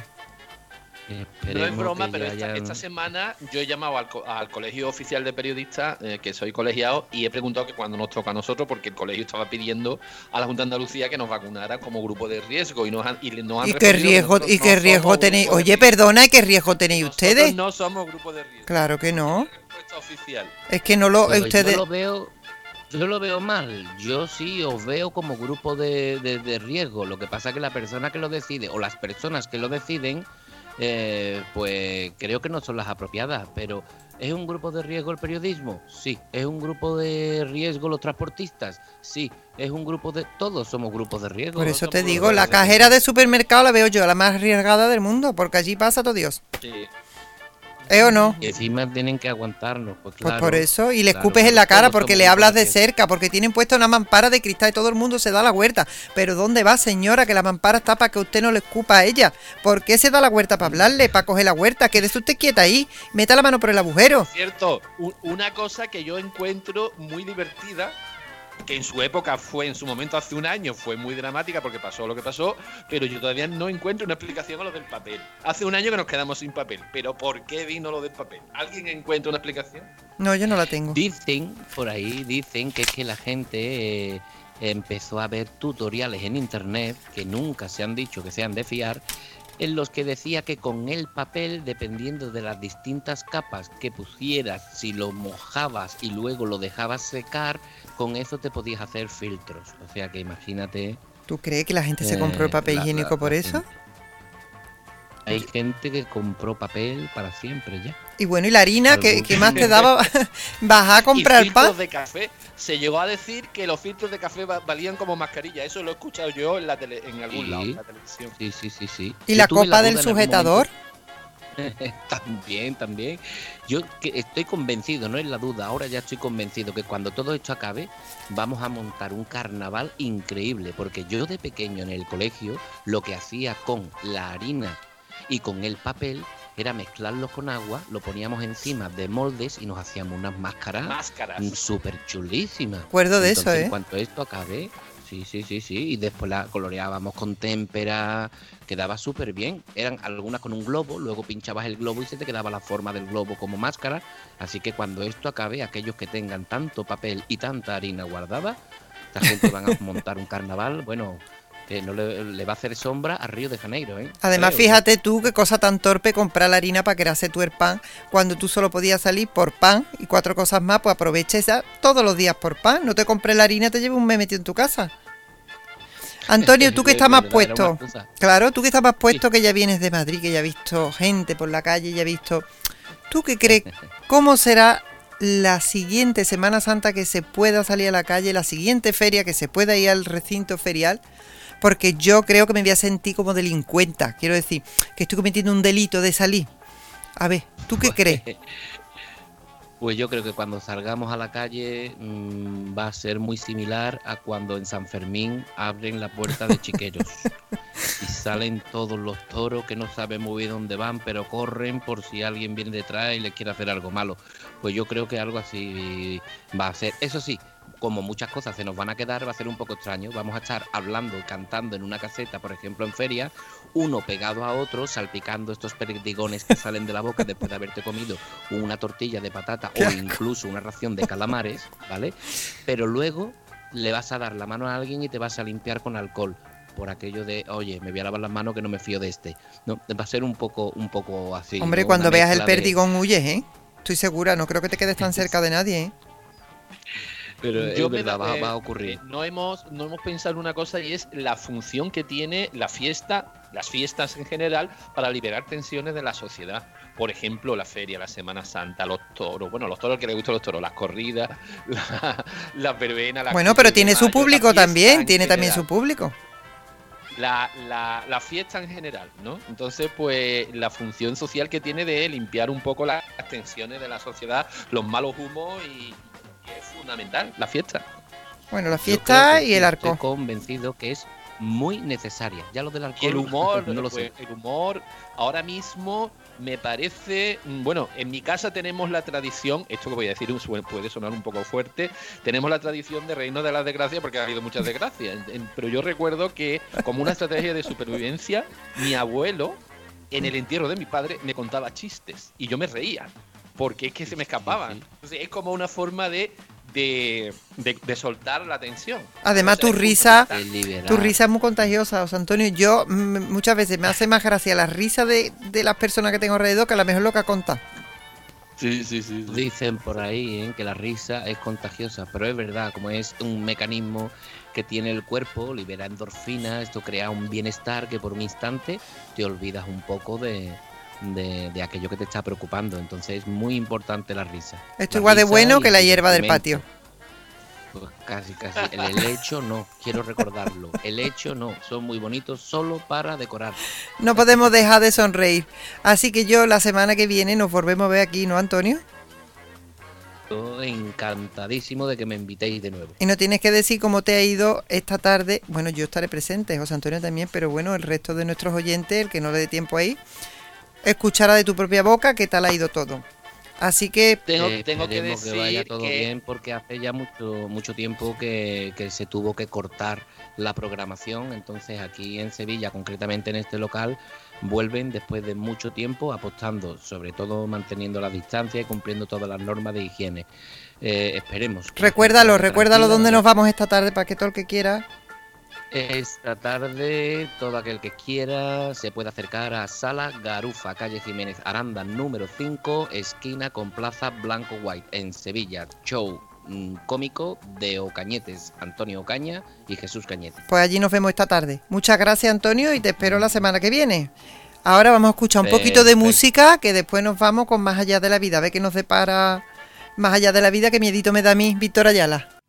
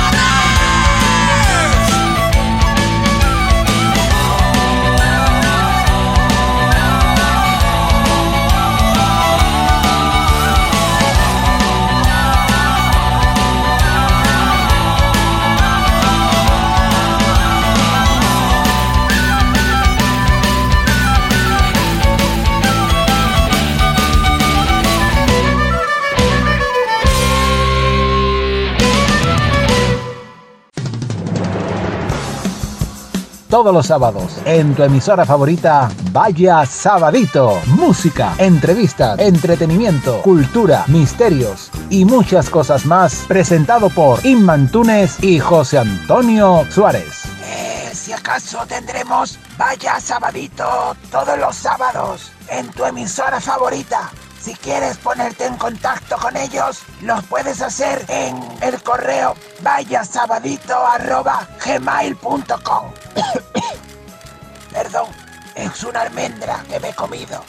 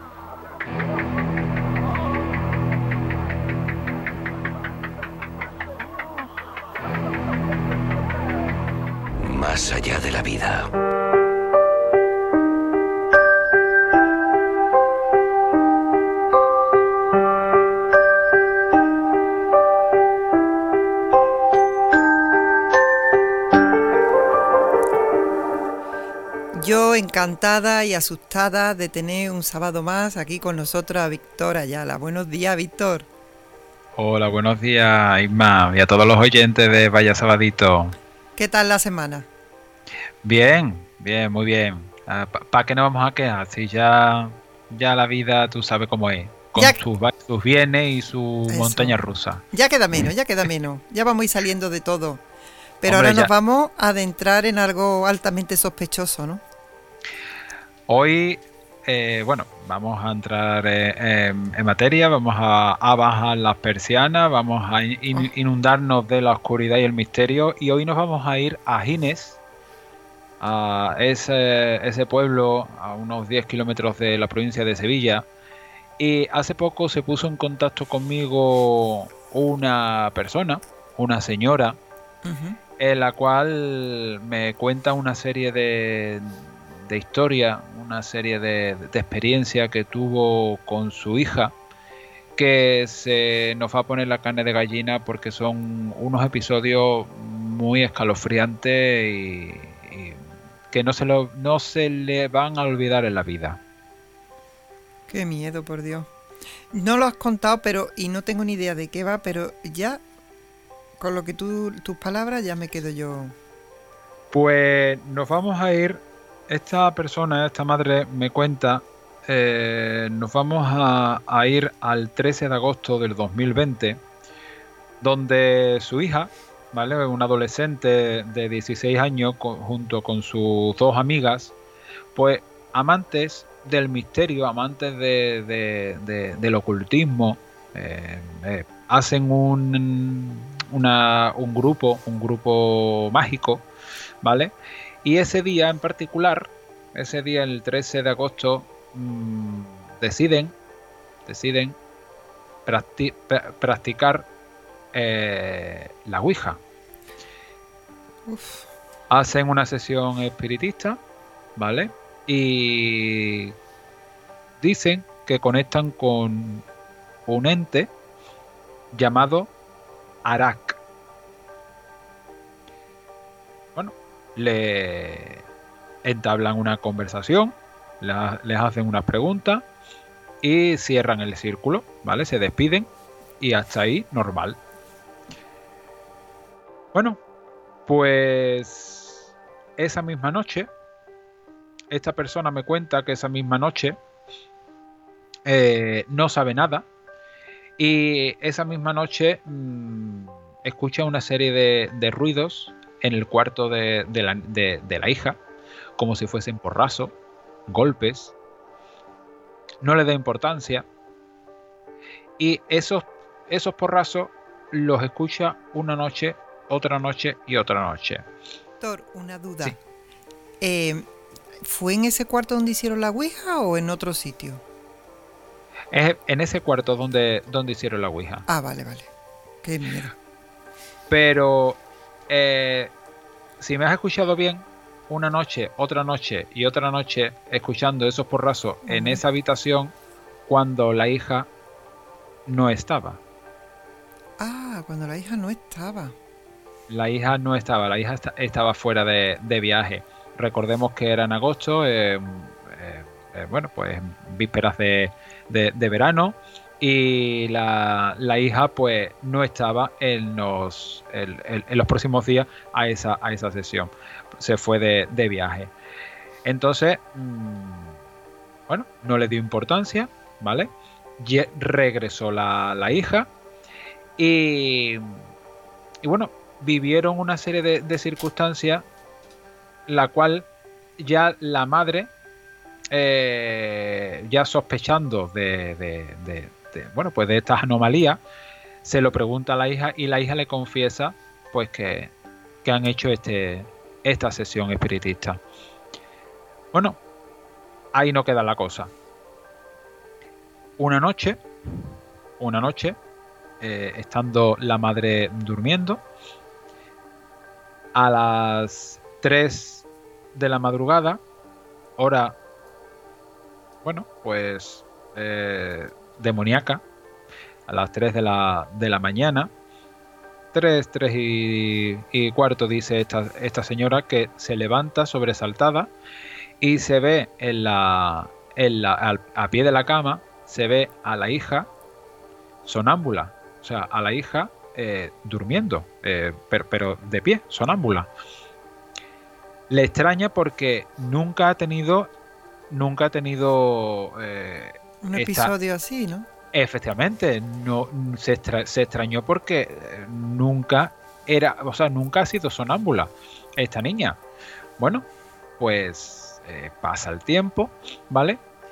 Y ya el último episodio que esta persona me cuenta antes de ponerle remedio, que ahora contaré cómo le pone remedio, eh, estaba en la cocina haciendo la, la cena y de estas veces que tú, no sé si os ha pasado, no sé si a ti te ha pasado, estando en la cocina, tú ves por el rabillo del ojo, ves como algo pasar, ¿vale? Ves como una sombra, ves como algo pasar. No le da importancia hasta que en unos, en un giro para, eh, bueno, pues de, pues de- de los fuegos al, al fregadero, en uno de los giros ya ve una sombra negra en la puerta de, de la cocina. Impresionante, vamos. Bueno, pues ya este fue el- la gota que colmó el vaso y eh, esta persona me cuenta que contacta con, con una persona, eh, bueno, lo voy a decir, con un sacerdote, no del pueblo, sino un amigo sacerdote que tiene, que tiene ella y le da una serie de pautas, le da, le da una- unas oraciones y un, un bote de, de- agua bendita, ¿vale? Y bueno, pues esta persona eh, hace este ritual o ha- hace este tipo de oraciones y, y demás, ¿vale? Y bueno, pues a partir de ahí, pues cesaron este, estos capítulos, cesaron esta- estas experiencias. Lo que hizo la persona esta, lo que hizo la, la mujer esta fue, pues, entre comillas, un exorcismo casero, ¿vale? Pero lo que quiero decir con, con esta Esta situación que ha vivido la familia, esta- ¿no? Efectivamente, con esta situación que a los oyentes eh, le quiero aconsejar, le quiero, le quiero transmitir que, bueno, que no se, no se debe, no se, no se puede, a no ser que seas una persona experimentada y una persona que sepa, eh, pero no se puede jugar con, con, con el más allá. No se No. puede jugar porque abrimos unas puertas, abrimos un canal y nunca se saben, nunca se sabe quién puede estar al otro lado. Víctor, y digo yo, la suerte que tuvo que a lo mejor el ente que ella atrajo, pues no tenía maldad o no era. No quería era- hacerle daño, ¿no? Digamos. No, eh, era eh, lo que se suele decir un espíritu burlón. Era, es un- una energía eh, pues que le gusta bueno jugar, molestar, eh, sí, por así decirlo, un, un espíritu burlón. Pero no sé si te has dado cuenta que esto, esto se lo dije, no, no caí al principio, no, no, no caí eh, en, decir, en decírselo, pero cuando pasó el tiempo, se lo dije, digo, ¿te has dado cuenta que el ente con el que contactaron estas niñas se llama Arak, que al revés es cara? Cara. Cara. Ah, No, no, no tiene importancia, pero bueno, eh, ah, ahí, ahí queda eso. Así que esta es la historia, el relato que. Pues yo me he quedado también con una cosa que tú has dicho cuando has mencionado lo de las 3 de la mañana, hora Sí. demoníaca. ¿A qué te referías? Sí. Eh, siempre se ha dicho que las 3 de la mañana es la hora de la Trinidad, es la hora en la que, que, bueno, pues murió Jesús, es la hora que, que- que, eh, bueno, una- hora señalada en lo que es en la Biblia negra, ¿vale? Que ya hablaremos, ya hablaremos más, más extensamente. O sea que sería significativo cada vez que una se despierta a las 3 de la mañana, podemos decirlo, ¿no? Eh, sí. Cada vez que se despierta una a las 3 de la mañana y, y ve, y ve en el reloj las 3 de la mañana, di tú, uh, me, tiene- me- me tengo que comprar un rosario. Vamos, que me lo tengo que comprar. Bueno, Víctor. el rosario, pero vamos, que mañana me compro uno, me compro tres. El rosario o un, o un crucifijo a, a tamaño real. Hombre, que me, que me acuesto a abrazar crucifijo, ya te digo yo. Vamos, que, que sustituye tu Mario por, por Por el crucifijo. el crucifijo tiene que llevar Cristo, puede ser solo la cruz. Eh, eh, la simbología cual sea, da igual. Eh. No, no importa. Para Bueno, esta pues nada. noche lo voy a hacer con palos de fregona porque no tengo mano ningún crucifijo. Pues nada, el palo de, el palo de, no, el, el palo de, de la escoba y recogedor y queda más a juego. Muchas gracias, Víctor. Gracias Pues por todo, súper interesante como siempre y, Y nos vemos la semana que viene. re- ¿no? recordar, recordar a todos los oyentes que esta semana no, no, no me han escrito, ¿vale? Pero recordar que si tenéis cualquier duda, experiencia, eh, cualquier cosita, o si queréis mandar, que nunca lo he dicho, si queréis mandar imágenes, fotografías inéditas o, extrañas, pues ya sabéis, vaya sabadito arroba gmail.com Y bueno, pues Isma, eh, hasta la semana que viene y tener cuidado debajo de las camas. Gracias, Víctor. Un saludo.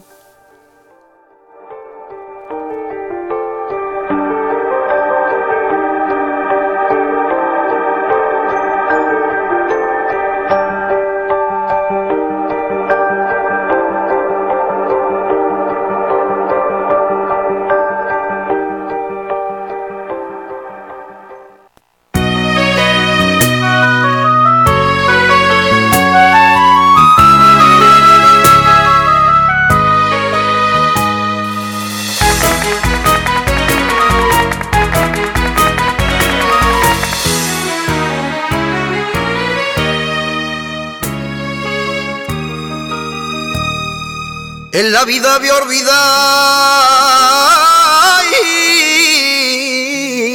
este sueño que tenido.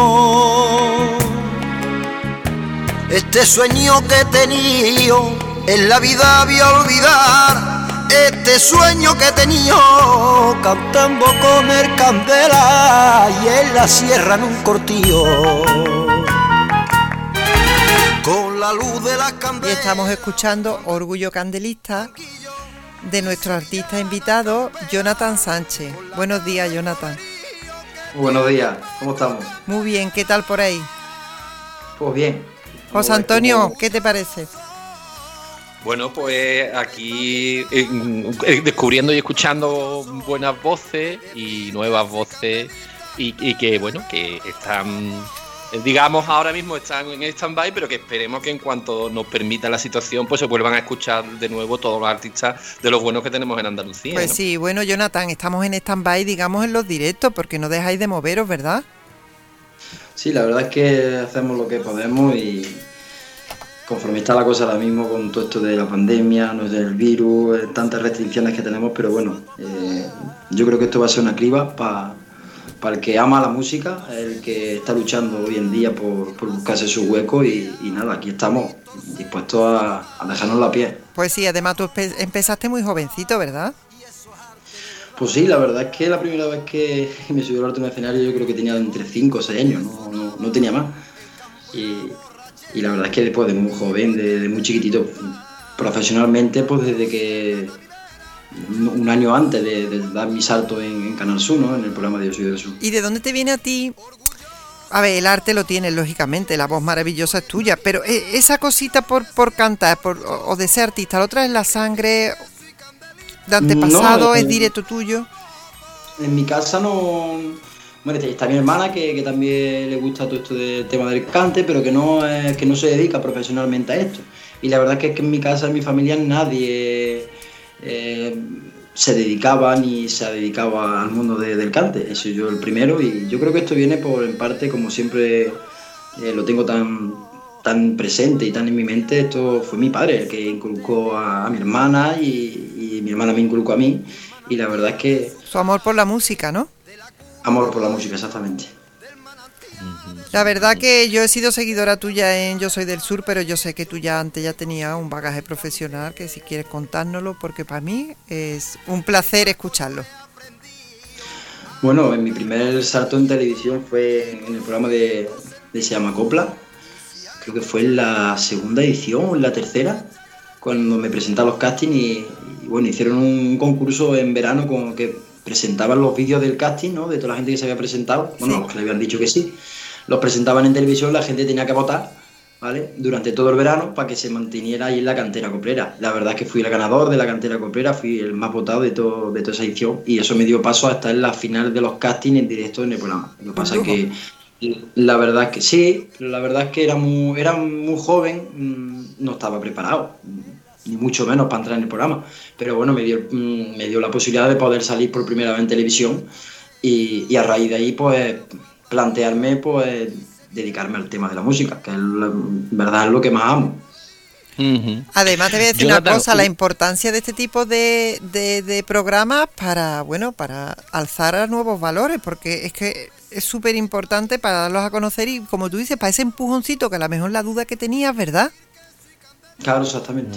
Hay mucha gente que, que se presentan sin, mira, yo por ejemplo, en Yo soy del Sur, ¿no? que ha sido el programa que, que a mí me ha lanzado, que a mí me ha abierto muchísimas puertas.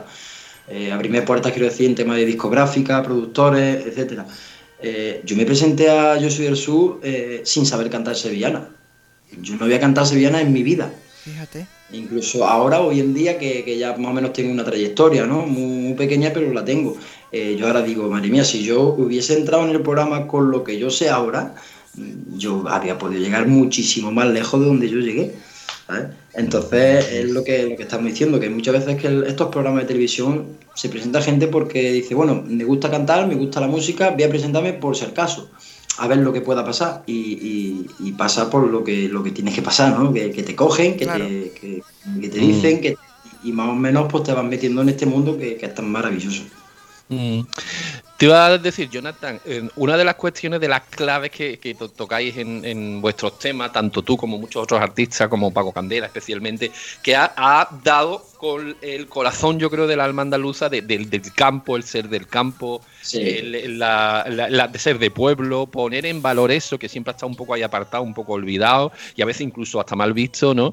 Eh, ¿Tú te, eh, te identificas con esta cultura rural andaluza cuando estás cantando en sevillana? Completamente. Además, eh, yo mi, mi estilo de música eh, es. Yo me gusta contar historias. Y contra más reales, mejor. A mí no me. Yo, una sevillana que no me dice nada, no, no la hago. Entonces, yo mis temas lo, lo- tuve la suerte de poder elegirlos yo, de po- incluso de componerlos yo. ¿vale? Y, y yo cuando canto me gusta mm, me gusta contar lo que estoy lo que estoy cantando. Sentirlo, ¿verdad, Jonathan? Sentirlo. Que, que- que tú haciendo, que estés haciendo una letra y que sepas de que va a haber al otro lado de, un televisor, de, de una radio, el que te esté escuchando, eh, que sabes que se pueden sentir identificados con, con lo que tú estás cantando. Eso es lo, para, para mí es lo más bonito de, de- este mundo, ¿no? De, la música, que cuando cantes, que cuentes alguna historia.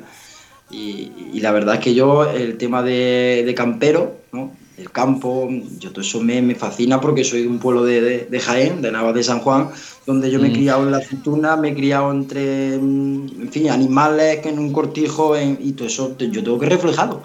Y cuando lo sientes, pues sale del alma y sale, sale bonito. Pues eso es un lujo. Vamos a escuchar un poquito de, de esta canción. Orgullo Candelista.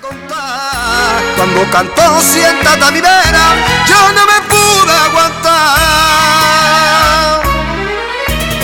Orgulloso, yo me siento en esta vida, yo me siento orgulloso de decir que soy candelita desde la gorra los votos.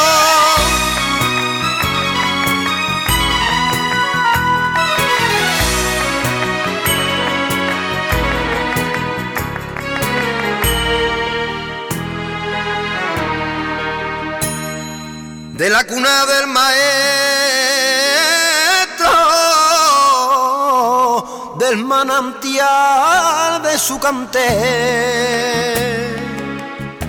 del manantial de su cante, de la cuna del maestro, del manantial de su cante, del candela el barbecho donde yo siembro mi cante.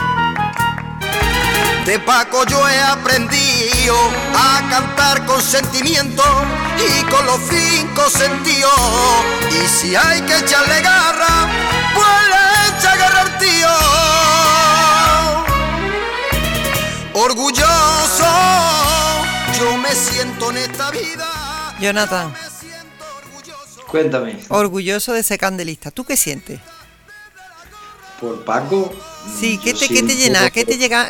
A ver, yo lo, lo- mi propio sentimiento, ¿no? ¿Qué me llena y qué me llega a mí de Paco? Pero a ti, ¿qué te llena y qué te llega de A mí me llega de Paco lo que yo creo que a todos los candelistas nos llega, ¿no? Eh, esa humildad que tiene esa, esa persona, ese artista, eh, la manera con la que cuenta las historias que, que él, que él cuenta, ya los temas, ¿no? Que te sientes, la mayoría te sientes muy identificado. Y es que me siento candelista porque mm, para mí, eh, mi meta en la vida, ¿no? De ser artista, yo me gustaría llegar a ser algún día la mitad de lo que es Paco Candela. La verdad es que sí. Yo he sido una persona en la que yo me he inspirado a la hora de cantar sevillana. Yo me presenté en el casting con temas de Pago Candela.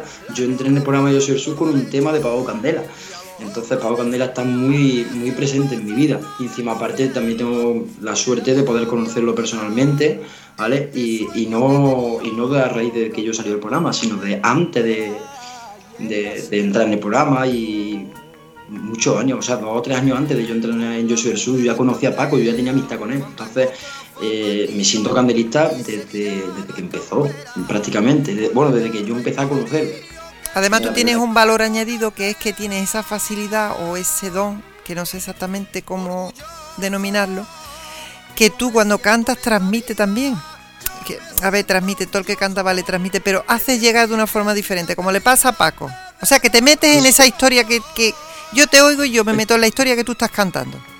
Es que tienes que meterte. eh, tienes que meterte. Cuando tú estás cantando, tú tienes que meterte en la historia que estás, conta- que estás cantando para que esas personas que te están escuchando eh, reciban esa, transmisión, ¿no? Que se crean lo que tú estás cantando. Y por eso he dicho antes que a mí lo que más me, gusta del mundo es contar historias cantando. O sea, que tú cuentes una historia, por ejemplo, Paco, cuente una historia de un conejo, ¿no? De un cazador, y, y es que te metes, te metes en la película. Y eso es lo bonito de. Hay muchos artistas que cantan muy bien, muy bien, muy bien, pero no transmiten.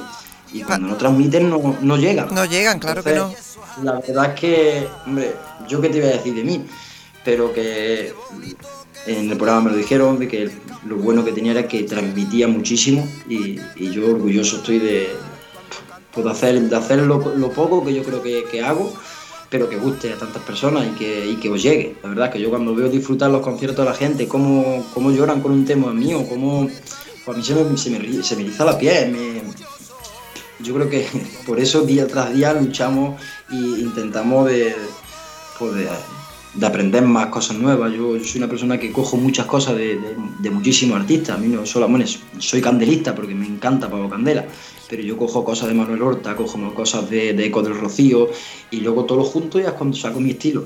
Y, y lo bonito que tiene eso, que la transmisión con, con, con el público y con los temas.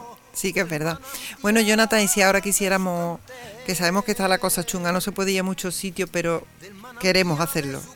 ¿Dónde podemos Mm. ir a verte? Mira, pues ahora mismo, bueno, ya se, ya parece que se está, me- se está meneando la cosa un poco con el tema este de, de la pandemia y tal.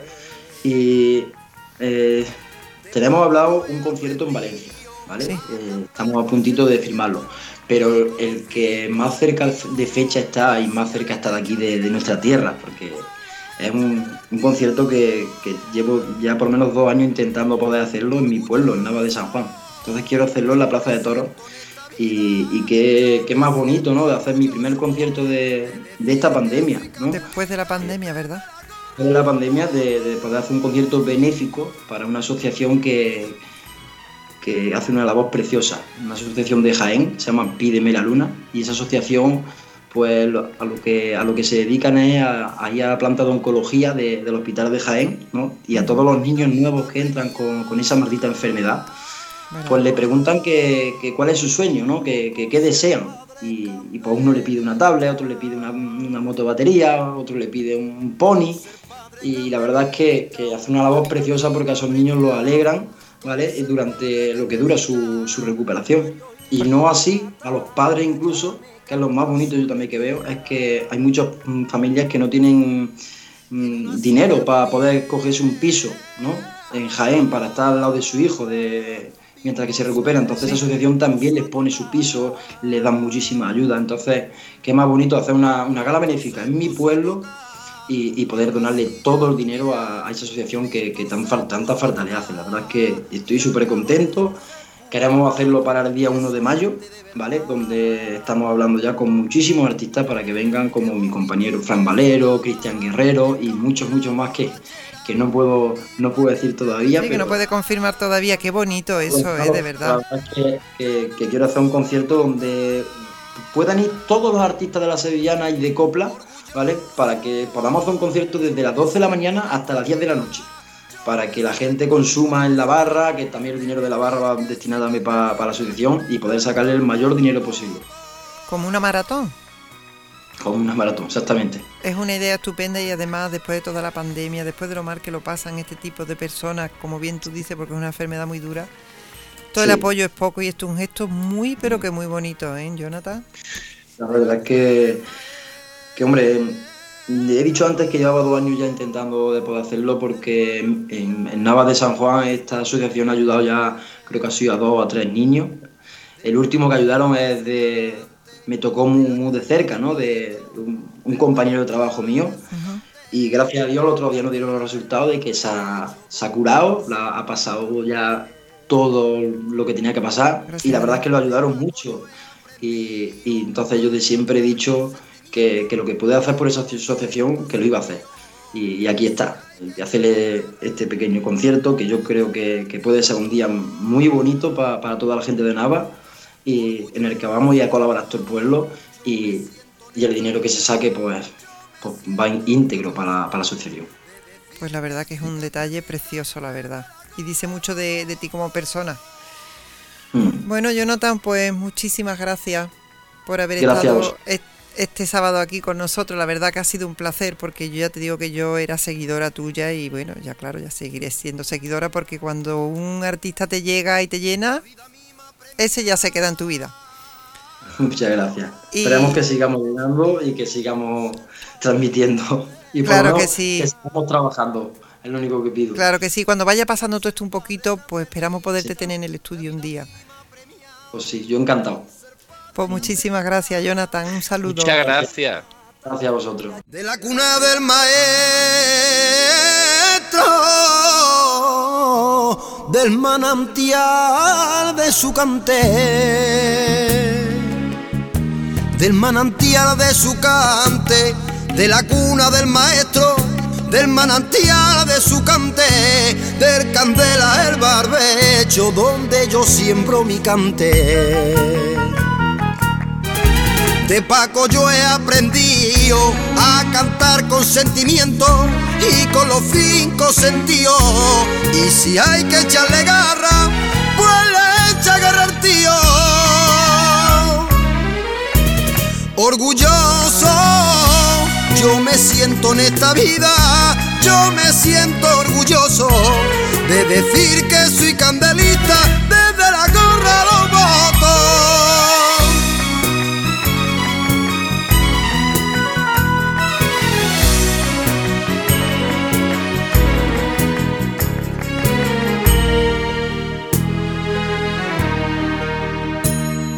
La vida misma premia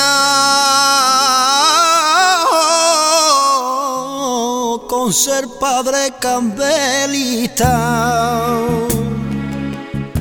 Con ser padre candelista, la vida misma premiado.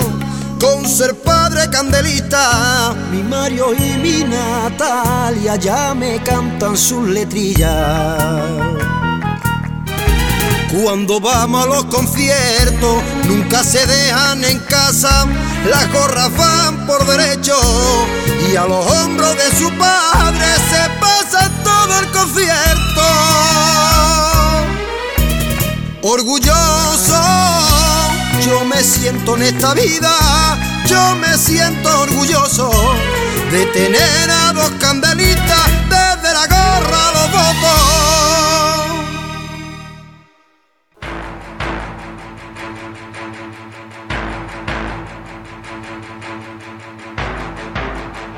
Por fin ha terminado. Vaya sabadito. Y con mucha pena deciros que hasta aquí hemos llegado. Espero que hayáis disfrutado del programa. Y por supuesto la semana que viene más y mejor. Buena semana a todos.